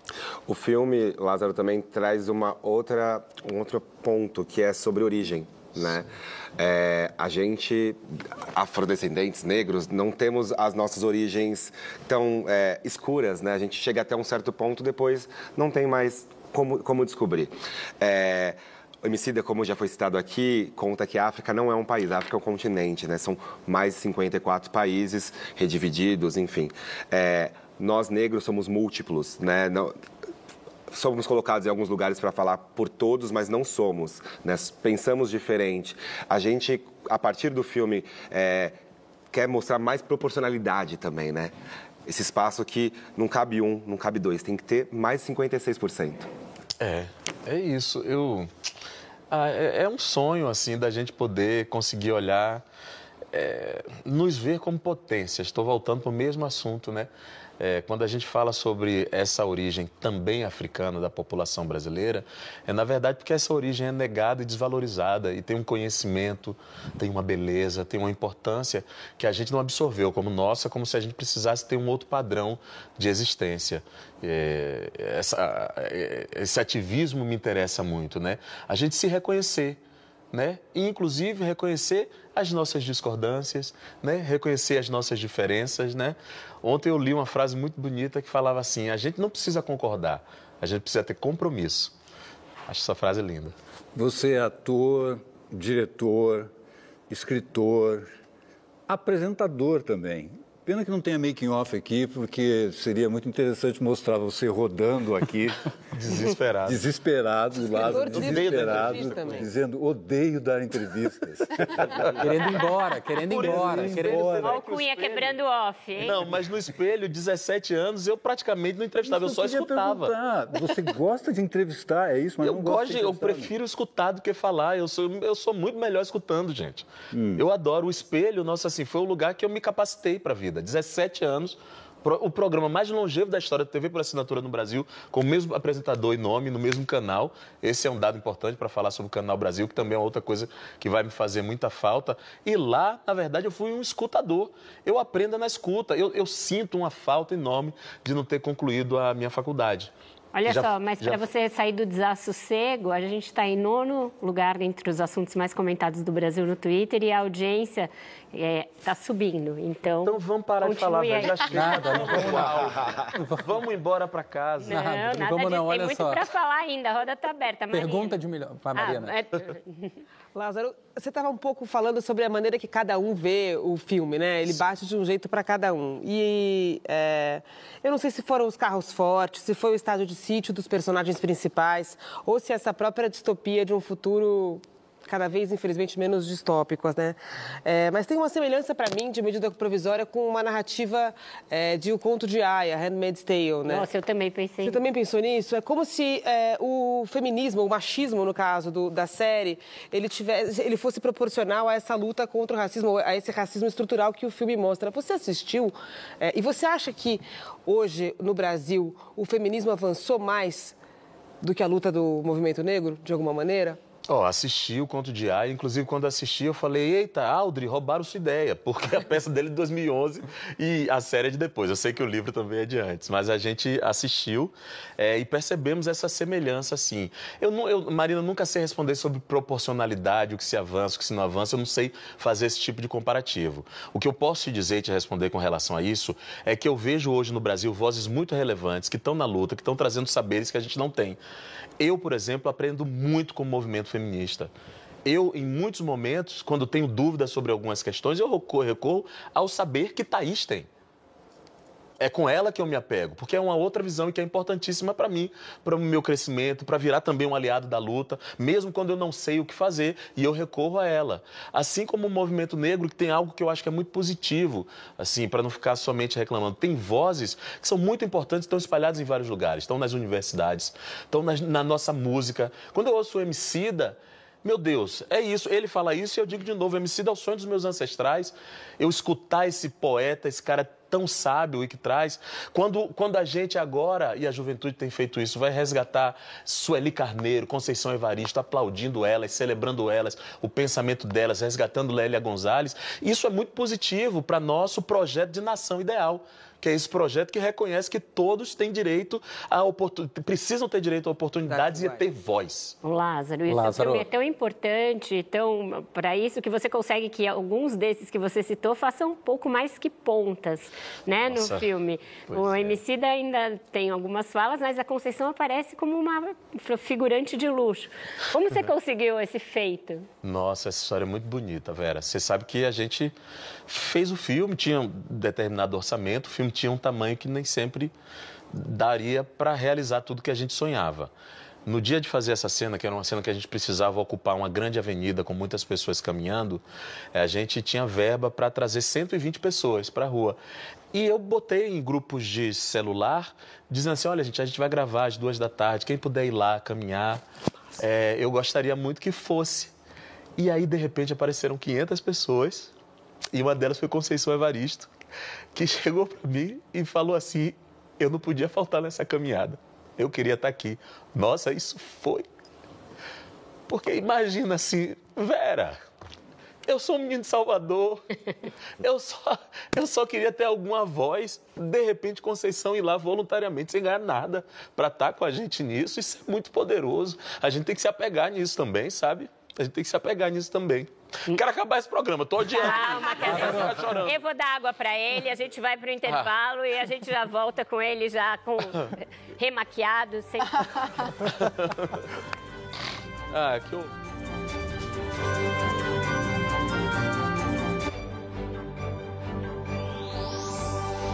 Cultura que emociona. Bradesco. Gente bonita sofre. Eu sei. Eu sofro também. Será que estamos preparados para sair dessa lógica de dominação horrorosa que a gente vive? Será que estamos preparados? Essa é a minha pergunta para você. O que, que você acha? Não. Ah, então. Eu não, você res... também não tá. Não, ninguém tá. Maria Fernanda Cândido está em um dos filmes mais esperados do ano, Animais Fantásticos, Os Segredos de Dumbledore. E também tá no Provoca, terça, 10 da noite.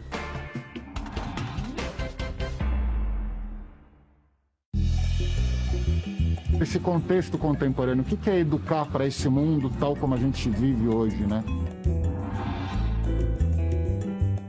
é o tempo inteiro escravizado por esse paradigma da efetividade, né? Ao invés de, de orientar para que sejam pessoas úteis para esse mundo, que funcionam para esse mundo, preparar a gente para que ponham em xeque o funcionamento do mundo.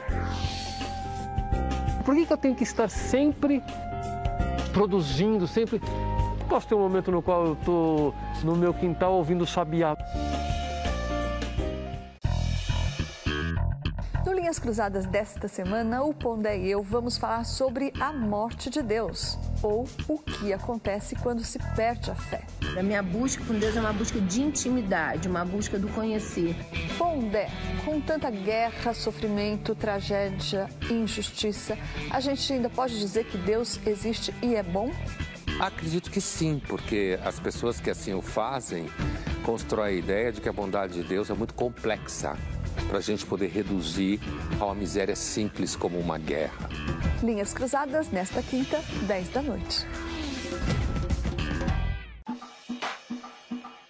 Nessa sexta-feira, o Estação Livre quer conhecer e desvendar o universo das startups. Afinal de contas, você sabe o que é uma startup? Então vem com a gente que os empresários Nana Bafu e Maite Lourenço vão nos ajudar a conhecer esse mercado. O Estação Livre é nessa sexta-feira, às 10 da noite. A cidade tem vida, arte e cultura.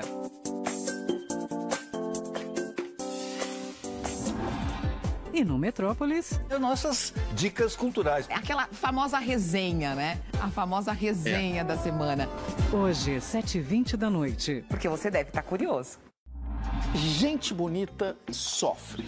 Eu sei. Eu sofro também. Será que estamos preparados para sair dessa lógica de dominação horrorosa que a gente vive? Será que estamos preparados? Essa é a minha pergunta para você. O que, que você acha? Não. Ah, então. Eu não, você res... também não tá. Não, ninguém tá. Maria Fernanda Cândido está em um dos filmes mais esperados do ano, Animais Fantásticos, Os Segredos de Dumbledore. E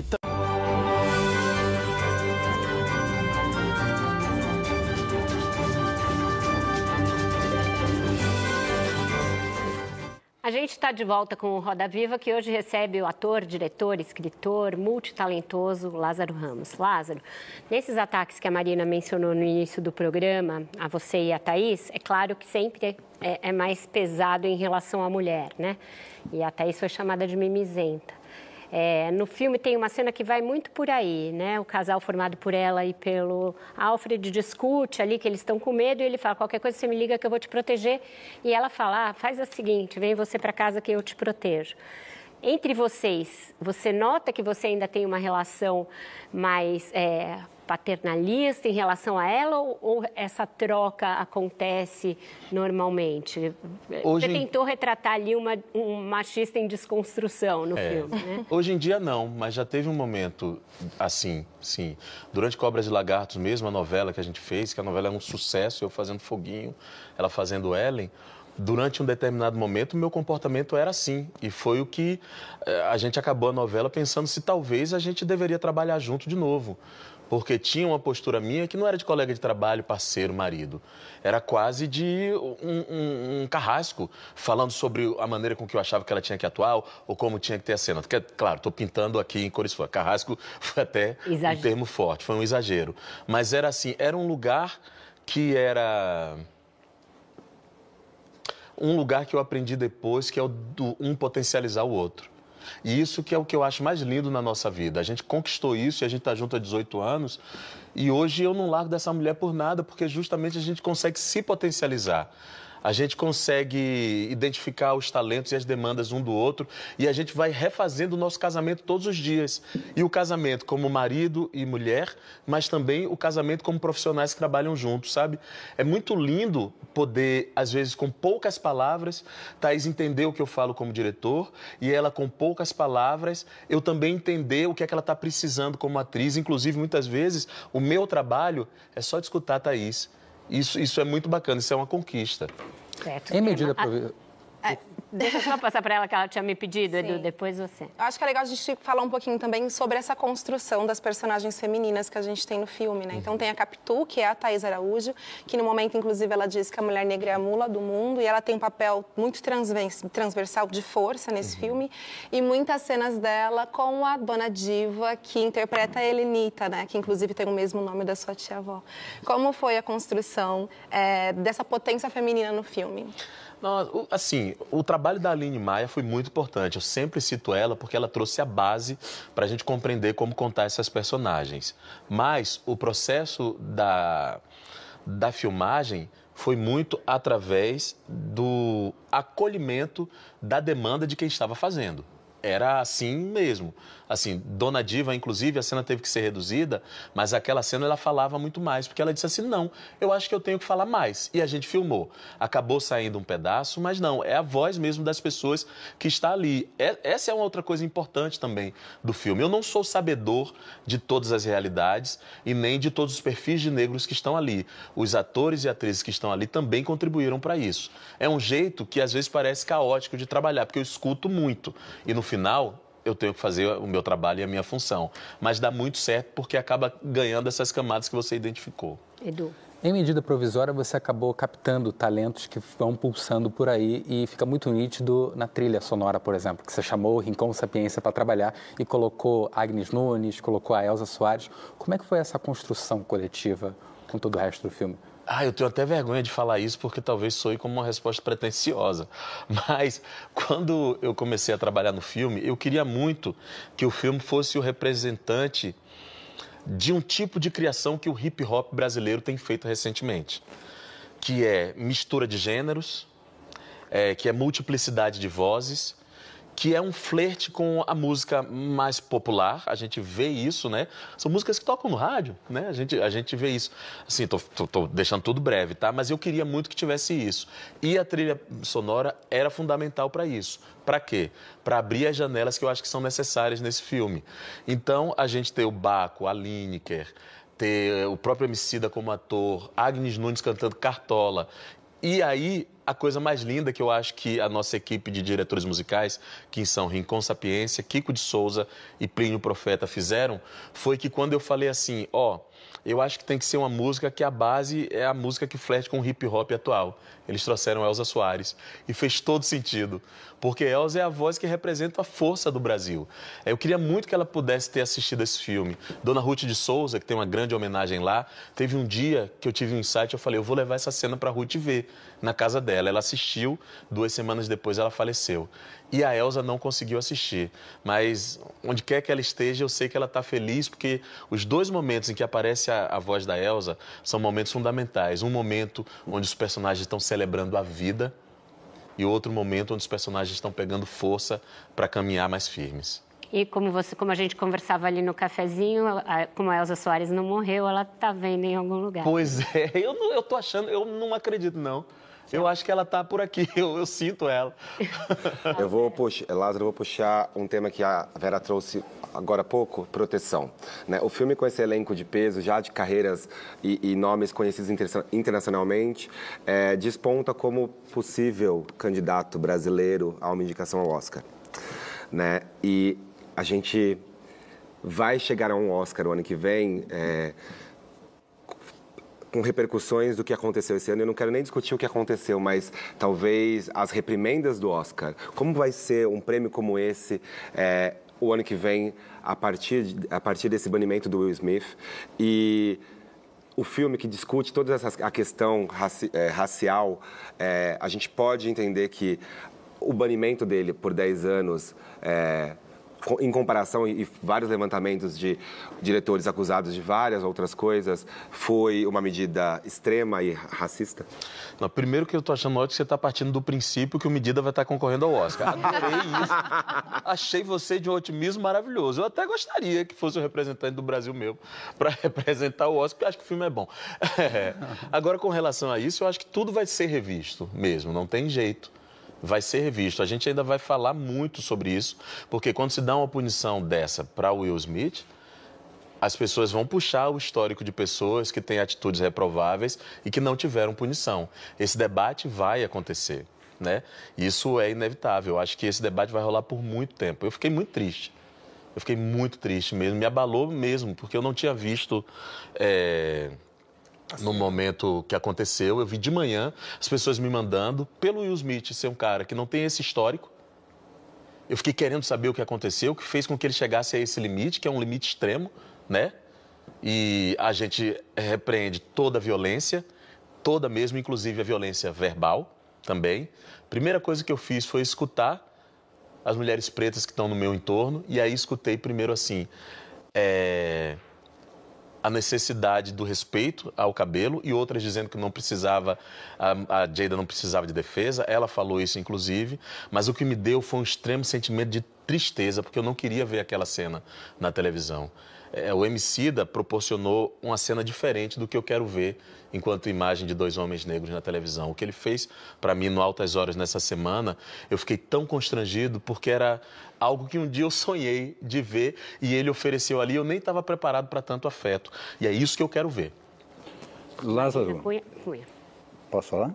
Ah, você participou do, do ato em defesa da terra em Brasília, né? junto com outros artistas, Caetano e tal, mostrando aí o seu engajamento nessas questões socio- socioambientais também. Agora, você declarou no UOL o seguinte, até eu anotei aqui para ser textual, que o seu desejo era ter coragem de se candidatar a alguma coisa. Eu falei isso? Tá, tá escrito, tá escrito. Qual é o nome do repórter? Quero saber agora. Eu É, falei isso? é, tá, tá textual assim, ó. o, o meu desejo, você teria dito, era ter coragem de me candidatar a alguma coisa, porque a arte tem possibilidade de transformar, mas nem sempre é suficiente. Você não disse isso? Eu falei. Tá, foi- tá no UOL. Eu falei. É, eu falei. Eu falei, eu falei, não sei porque eu falei. Mas é porque esse pensamento passa pela minha cabeça todos os dias. Passa, você gostaria de se candidatar? Não, não gostaria, mas eu vejo que tem uma voz aqui, que tem pessoas que escutam, que talvez fosse útil, mas eu não sei se eu ia conseguir habitar esse lugar bem e Thaís ia me matar se eu fizesse uma coisa dessas. Eu vou passar para a Marina, mas é, o Cunha me lembrou de uma coisa que eu ia incluir entre as perguntas e acabou passando batido. Numa hora do filme em que está rolando ali o banimento, um dos personagens chega a dizer que agora o Brasil é todo dos brancos e que não vai mais ter problema. É, Qual o papel dos indígenas no seu filme? A gente pode imaginar que eles já foram banidos e exterminados? Nossa, aí é um exercício criativo, né? Eu tinha tanto desejo de colocar tantos perfis de personagem lá, nem todos foram possíveis, né? O filme baseado nessa peça, ele é limitado. E eu me conscientizei muito de uma coisa, Vera. Aconteceu uma coisa no Opaió que foi uma lição para mim. O Opaió, que é uma obra super celebrada por várias pessoas, teve uma parte do público baiano que falou assim: ah, mas nós baianos não somos assim. E eu entendi que o Opaió representa uma parcela da população baiana. Mas entendi também que por nós termos poucas produções ligadas a histórias negras, às vezes um só filme é cobrado dele representar tudo o que falta com relação a histórias negras. Não, não, não estou nem cobrando a falta de representatividade indígena, não. Não é essa questão. É dentro dessa distopia, se Sim. os brancos chegam a celebrar, a gente pode imaginar que os indígenas já foram extintos? No filme, pelo visto, já foram extintos, É. né? É, É. Vou ter que fazer esse exercício criativo. Na continuação, Vera, não me Tá faz bom. pergunta difícil. Medida 2. Marina, para a gente fechar o bloco. Lázaro, na época do lançamento do seu livro Na Minha Pele, acho que foi em 2017, é, eu li uma entrevista sua que me emocionou muito, você descrevendo é, um pouco da sua relação com seus pais. Então, a sua mãe, Dona Célia, empregada doméstica, era, nas suas palavras, uma pessoa muito afetuosa, muito carinhosa, sorridente até no momento mais difícil, assim. É, e o seu pai, é, seu Ivan, já era mais duro. E aí você descreve uma cena em que ele pede um abraço, te cobra um abraço. E aí vocês se abraçam, se emocionam. E é engraçado porque a impressão que eu tenho sua como pai é o extremo oposto, assim. Você me parece um pai muito afetuoso e até que verbaliza isso. Você fala muito eu te amo para os meninos. Da onde você acha que vem esse pai que você se tornou? Será que ele é fruto de um, um trabalho de análise? Será que ele é a negação do modelo? Eu queria que você falasse um pouco sobre o Lázaro pai. Não, assim, primeiro eu tive um entendimento sobre que a, a maneira com que meu pai demonstrava afeto. Ele não foi um homem de muitos abraços, porque também não recebeu muitos abraços. A maneira dele demonstrar afeto era se mostrar um cara responsável, é, ter permanecido em casa, e isso é, é algo muito valioso num país onde muitos pais não registram seus filhos e não estão em casa, né? E ele conseguia isso. No dia que a gente se deu um abraço assim de carinho, foi um dia que a gente chorou muito e eu entendi que ele também queria esse abraço. E a gente agora se abraça muito. Foi uma transformação importante porque aconteceu inclusive antes de eu ser pai. Isso me libertou para exercitar um outro modelo de paternidade. Né? Porque o modelo que eu recebi, às vezes, era o da rigidez da, da rigidez, da correção. Faça isso certo, não faça isso de errado, cuidado com o seu caminho, seja responsável. É, e eu quis ser diferente. Primeiro foi uma produção racional, tá? Não foi natural. Foi uma produção racional dizendo assim: eu tenho que ser um pai do meu tempo. Eu tenho que falar, eu te amo. Eu tenho que carregar, eu tenho que conversar. Eu lembro que Thaís, quando o João nasceu, ela falava: conversa com ele. Conversa com ele, ele não fala, mas conversa com ele. Depois virou algo necessário. Eu hoje em dia eu fico desesperado de ficar muito tempo fora de casa, porque eu sinto falta do contato com meus filhos. Eu sinto falta de ver João e Maria, de conversar com eles. Eles são duas pessoas incríveis assim de estar perto e hoje em dia faz muita falta e virou um processo natural, mas começou por aqui. A gente então vai sair para o nosso último intervalo e volta para a conclusão desse Roda Viva com o Lázaro Ramos. Fica aí.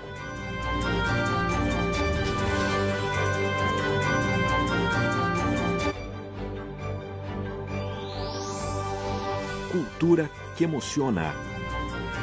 Bradesco. Também tá no Provoca. Terça, 10 da noite.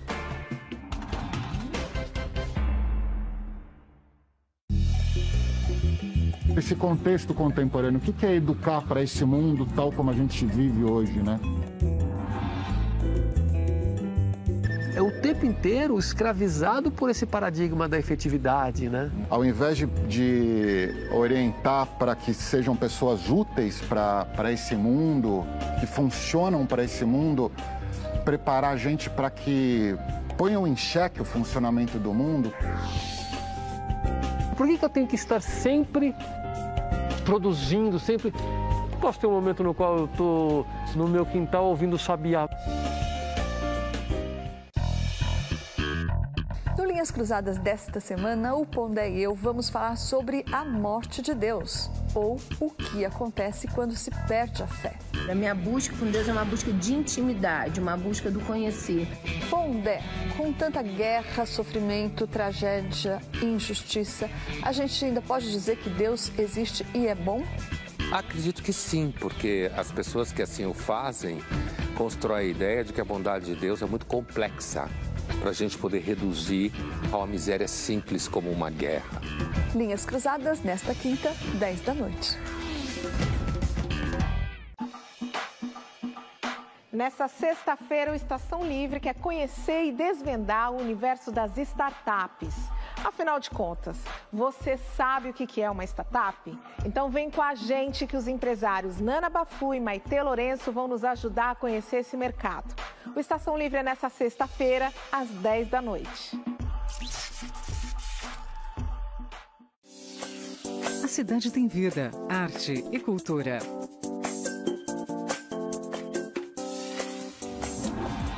E no Metrópolis, Nossas dicas culturais. É aquela famosa resenha, né? A famosa resenha da semana. hoje, 7h20 da noite. Porque você deve estar curioso. Gente bonita sofre. Eu sei. Eu sofro também. Será que estamos preparados para sair dessa lógica de dominação horrorosa que a gente vive? Será que estamos preparados? Essa é a minha pergunta para você. O que, que você acha? Não. Ah, então. Então, você res- também não tá. Não, ninguém tá. Maria Fernanda Cândido está em um dos filmes mais esperados do ano, Animais Fantásticos, Os Segredos de Dumbledore. E também tá no Provoca, terça, 10 da noite.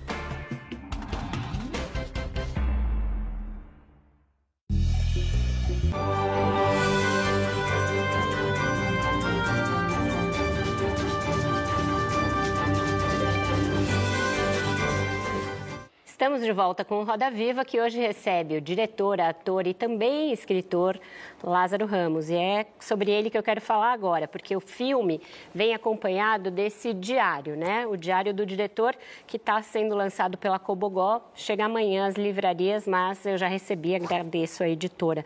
Lázaro, é, de onde partiu a necessidade de fazer esse registro? Foi já com os trabalhos em andamento e você percebeu que tinha muito material, muito rico? E como você fez esses registros? Você gravou, escreveu? Qual foi o seu método? A intenção não era fazer um livro, eu me gravava desde a pré-produção até o período de filmagem, porque nos momentos que eu estava com dúvida sobre esses pensamentos todos e essas opiniões de linguagem, eu me gravava para reescutar anos depois e ver se eu aprendi alguma coisa ou se fazia sentido. Quando a Laís Gomes transcreveu tudo, eu percebi que isso era um material importante de ser compartilhado, porque eu tive a oportunidade de contar uma história inédita dentro da cinematografia do Brasil. E eu resolvi compartilhar, não os acertos, mas justamente as dúvidas. E por que chegou ao ponto que chegou no filme. Eu acho que é uma, uma peça importante da gente fazer registro. Eu tenho muito essa, essa, essa questão assim, de que é importante registrar nossas experiências, é importante registrar que a gente tem um trabalho de linguagem também. Se você for ver, eu já dei 72 entrevistas sobre esse filme. Essa aqui é a sete, sete, 70, 72 segunda? Ô, deixou a gente pro fim da fila. Não, mas essa é a melhor. É. Ah, tá Mas são 72 e poucas vezes eu, como criador negro, pude falar de linguagem. E isso é importante para nós muito, também. né? Aqui teve, aqui teve muito. Aqui teve Deixa muito, eu nós te perguntar, você sentiu falta na sua formação como diretor de registros dessa natureza e de obras es- escritas sobre direção, sobre roteirização? Você acha que falta um acervo assim no Brasil? Na verdade, eu tive acesso a muito dessas obras. Na época do roteiro, fui ler o Story do Robert McKee, que é um clássico, todo mundo lê, todo mundo fala. Fiz aula particular, recebi vários livros, mas eu acho que tem algo inédito aí, é que é justamente o contexto de Brasil, o contexto histórico e o grupo de pessoas que se reuniu para trabalhar, para contar essa história específica que é uma história que pela primeira vez mistura linguagens, né? Comédia, thriller e drama. Certo, aberta a roda. É, Sema. Acho que para manter um pouquinho nesse, nesse tema, você disse hoje nessa entrevista que tem pouco espaço para falar sobre a classe média negra né, no cinema nacional. E tem um momento ali no filme, que é um quilombo atual, vamos chamar assim, em que a gente tem muitas narrativas diferentes, a convivência de narrativas muito diferentes. A, gente, a Vera até comentou um pouco antes que ali já tinha muito espaço para outras histórias. Então, a partir desse lugar que você está hoje, né, como um diretor, ocupando a cadeira que você ocupa hoje na Amazon e tendo a possibilidade de trazer cada vez mais inteligências com você, quais são as linguagens e as histórias que você ainda quer contar? Ah, eu quero agora fazer as coisas que ninguém fez. Por exemplo, musical, já dirigi um filme musical. Doido para fazer um filme terror, acho que vou fazer. É, tem um que a gente está fazendo agora, meu Deus, não posso falar, senão eu pago multa, mas que é o troço que ninguém fez ainda. Eu tô, o meu foco é justamente esse. Eu não quero repetir formato, porque para mim a oportunidade se trata disso também possibilitar que nós, que esses profissionais, experimentem outros lugares e outras linguagens. Não é, dizendo que biografias não são importantes, filmes é, com uma linguagem mais de vômito social não sejam importantes, mas o lugarzinho que eu vou tentar ocupar agora é esse. Tá. Lázaro, se você fosse filmar a medida provisória agora, em 2022, Sim. o que, que você traria de diferente ou acrescentaria? Nada. Nada. Eu acho que esse é um filme sobre o nosso tempo e para o nosso tempo. Eu nem sei se esse é um filme que vai durar muito tempo, mas eu sei que ele é necessário para o agora. Então, pensando nisso, é isso que temos. Talvez possa fazer uma série ou uma continuação. E aí abrir e aprofundar as janelas que eu não pude aprofundar nesse filme, né? Porque vários temas são jogados ali e não dá tempo da gente aprofundar tudo. O que talvez eu fizesse ou faça, se isso virar uma série, seja poder falar de cada tema que está ali, como colorismo, né, como etarismo, como regionalização, é, com mais amplitude. Talvez uma, da origem do Afrobanker, como se, for, for, se formou aquele quilombo ali? Se a Três se chamar, a gente faz. Mentira. Você falou em um spin-off ali, hein? Não tem? Não ah, tem? sim, tem que avisar as pessoas para verem o filme até o final, porque tem cena, cena pós-crédito. O finzinho do crédito tem uma cena que conta uma coisa a mais. Ixi, não sei se eu vi. Você não viu? Tem que ver até o fim do crédito. É. Ixi, o link expira amanhã. Vou ver é. quando chegar em casa. Tá aberta a roda, gente. Mas batendo na sua, na, na, sua pergunta, o que o Lázaro faria de novo hoje, o filme me bate, eu acho que está batendo para muitas para as pessoas que assistiram, como se tivesse feito, sido feito agora. Uhum. É, para mim bateu assim. Né? Mas eu queria fazer uma outra pergunta para você. Ontem, quando eu falei para as pessoas que eu ia entrevistar você, aí muitas disseram: você, você vai entrevistar o Foguinho? e aí que eu quero perguntar para você, desses personagens que marcam. Você fez essa novela em 2006. 2006, é. Você foi indicado ao Emmy é, por esse personagem. E eu gostaria de levantar um personagem que eu gosto muito, porque acho que lançou você para o Brasil né, que foi Madame Satã, acho que está fazendo 20 anos. 20 anos. Aliás, você é, tem uma carreira maravilhosa. Em 20 anos você partiu de alguém quase desconhecido para ser esse Lázaro que nós conhecemos hoje. Enfim, esses personagens marcantes. Pô, Madame Satã, inclusive, reestreou na França há um mês atrás. Teve pré-estreia e tudo. Tive presente virtualmente, o Carinho estava lá. Eu sou um homem de muita sorte. É, e, e, junto com sorte, eu acho que teve algo que eu aprendi no bando de teatro Lodum, que era de ter uma identidade em tudo que eu fizesse, né? Inclusive para num mercado tão viciado do jeito de olhar para a cara preta, oferecer outras coisas. E acho que por isso, talvez, eu tenha tido a sorte de estar em tantos personagens assim, dos quais eu me orgulho muito. Assim. Eu, eu, inclusive, não consigo escolher qual personagem que eu mais gosto. Não sei falar no Madame Satã, no Foguinho, no Mr. Brown, ou a novela Lado a Lado com Zé Maria, ou o filme do Sérgio Machado, Tudo que Aprendemos Juntos, o professor de violino. Eu tenho muito essa dificuldade, porque, assim, vivi intensamente, com muito prazer e querendo muito criar uma conexão com quem assistisse. É, É, e tive a sorte de ter investimento de pessoas em mim. Imagina, eu tinha 21 anos de idade quando eu fiz o Madame Satã, ninguém sabia quem eu era e, e, e de repente jogaram isso no meu colo. O Lázaro, a Thaís já falou que a vivência dela é, demorou para trazer para ela consciência de que ela era uma mulher negra e as questões ligadas a isso. Uhum. No seu caso foi diferente? A consciência de que você era um menino negro e todas e todo o peso disso veio muito cedo? Como é que foi para você? E a discussão de racismo se fez urgente mais cedo também? Se fez mais cedo, é, assim, por um, um, certo momento eu vivia numa bolha de proteção, porque na ilha de onde vem minha família é de maioria negra, o bairro onde eu vivia é de maioria negra. Durante um tempo eu estudei em colégio público de maioria negra.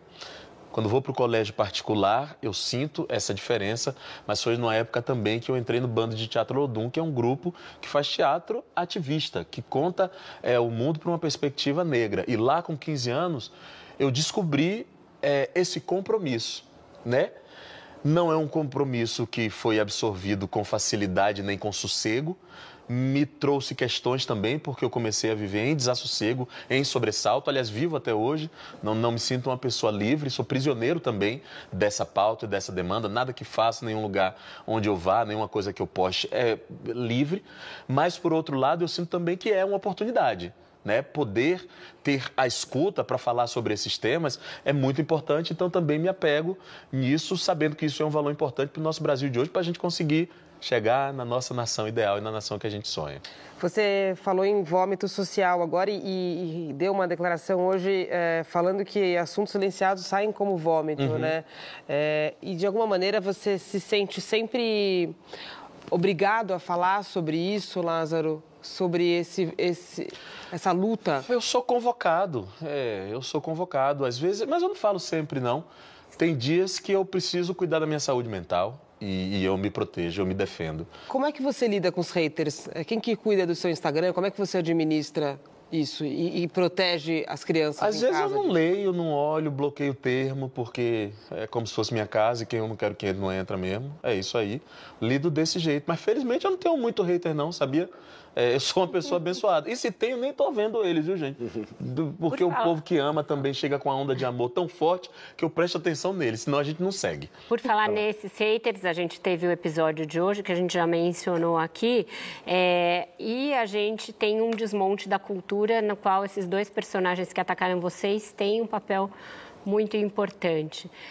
Você vê isso do ponto de vista do copo meio cheio ou meio vazio? Esses ataques e essa corte de financiamento fez com que a gente evoluísse ou que houvesse uma explosão de reivindicação, de criatividade, de produtos que fizeram com que a reação fosse maior do que Hum, não sei, velho, eu não consigo avaliar isso não. Eu acho que isso eu vou conseguir prestar atenção mais tarde. Uma coisa que eu sei é que não é lógico, é só perseguição política, porque quando você vai olhar a economia da cultura, os empregos gerados, isso é só positivo, né?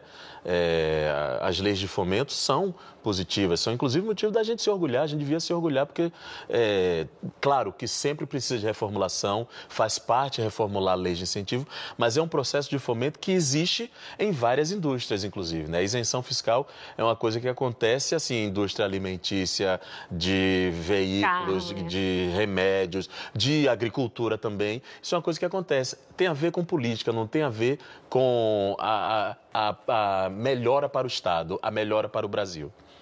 Lázaro, a pergunta de milhões. O que você acha que você ainda não tem e que ainda é difícil para você hoje? Hum, o que ainda é difícil para mim hoje? Da entrevista. Da, da entrevista é uma coisa muito difícil, mas para mim ainda é muito difícil é, conseguir ser sossegado. Eu queria ser mais sossegadinho, sabia? É o baiano mais elétrico que já sentou. É... Se bem que Wagner Moura já sentou aí também. O que, que, que davam para vocês beberem lá no teatro? E o que eu não tenho? O que eu não tenho hoje ainda? Ainda não consigo morar na Bahia. Adoraria morar lá em Salvador. Lázaro, é, eu falei um pouquinho mais cedo desses 77 atores e atrizes que você reuniu. Queria que você trouxesse um pouquinho para a gente qual foi a energia da produção desse filme, reunindo tanta gente?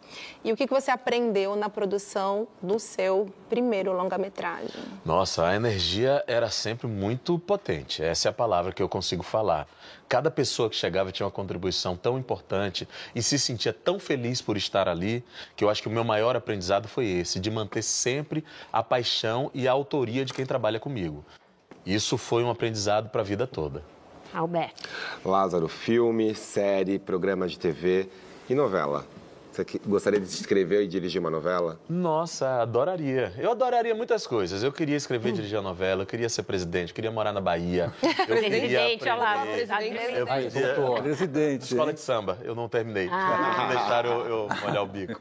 Eu queria muitas coisas. O que vier, gente, eu tô topando. Se for um lugar de aprendizado e para abrir novos espaços, eu, doido como eu sou, é capaz de eu querer fazer.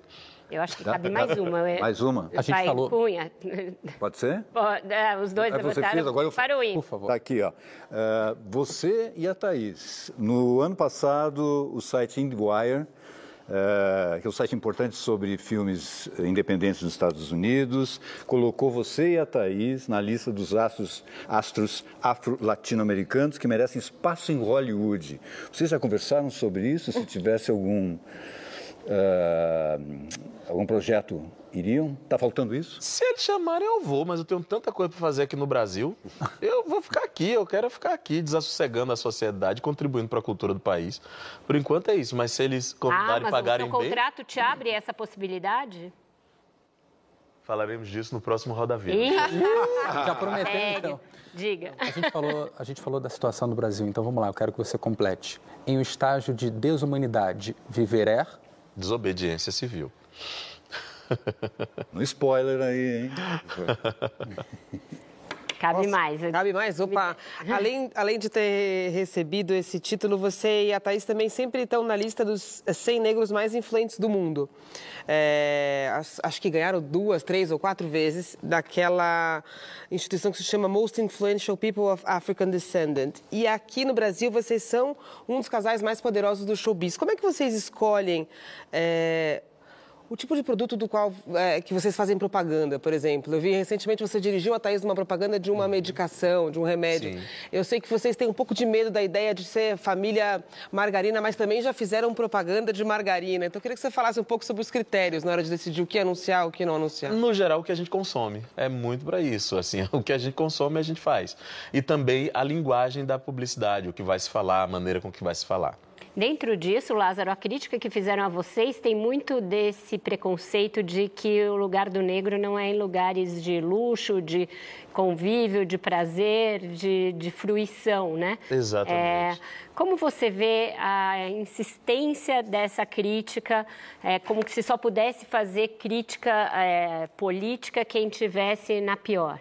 É, exatamente, como se a gente não pudesse se preocupar com o nosso país. E tem uma outra coisa que eu acho muito importante também, essa associação que tentam fazer sobre negros e negros não terem o seu dinheiro, não poderem usufruir do seu trabalho, ela é muito equivocada. Dinheiro é importantíssimo, deve circular por mãos pretas sim, mobiliza socialmente, é importante, é bom para pagar os custos dos nossos filhos, bom para auxiliar a nossa família, bom para a gente ter prazer. E, na verdade, é o que todo mundo merece. Isso aí não cola com a gente, eu não estou nem pensando nisso, porque o meu trabalho é honesto, feito a partir do meu trabalho e do meu talento. E que potencializa o de outras pessoas E que potencialize puxando. de outras pessoas. E essa mobilidade, inclusive social, né, e de ter a possibilidade de escolher muitas vezes, como que você vê hoje, né, como um pai que aprendeu e fez racionalmente um exercício para o afeto, também oferecer possibilidades de escolhas mais estruturadas daqui em diante para sua família e para seus filhos?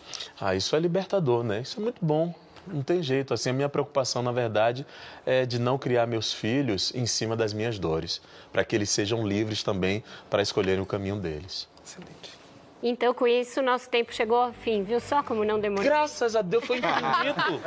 o programa não acaba nunca mais, gente.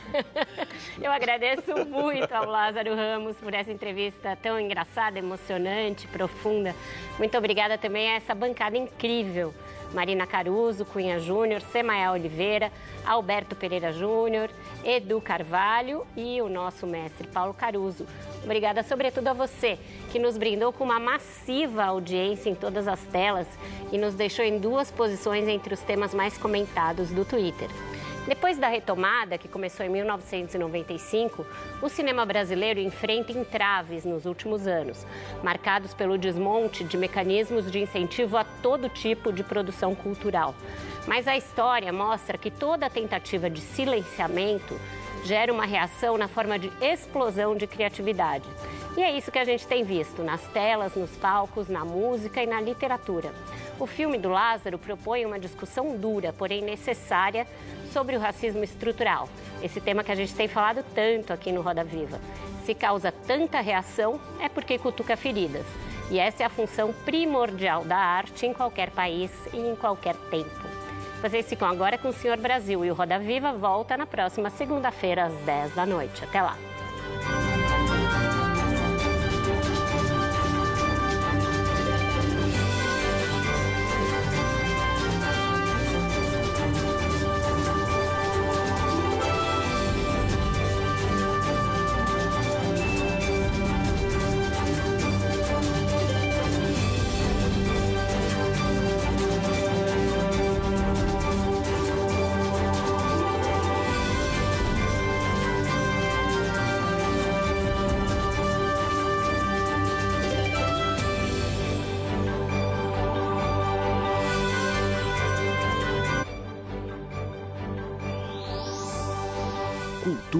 Que emociona.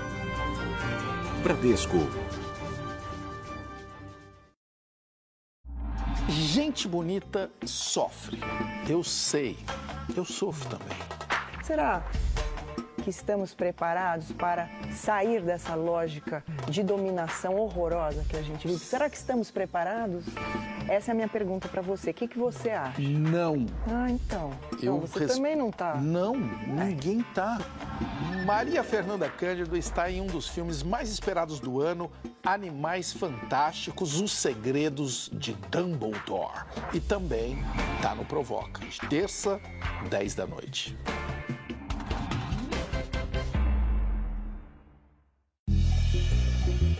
Esse contexto contemporâneo, o que é educar para esse mundo tal como a gente vive hoje, né?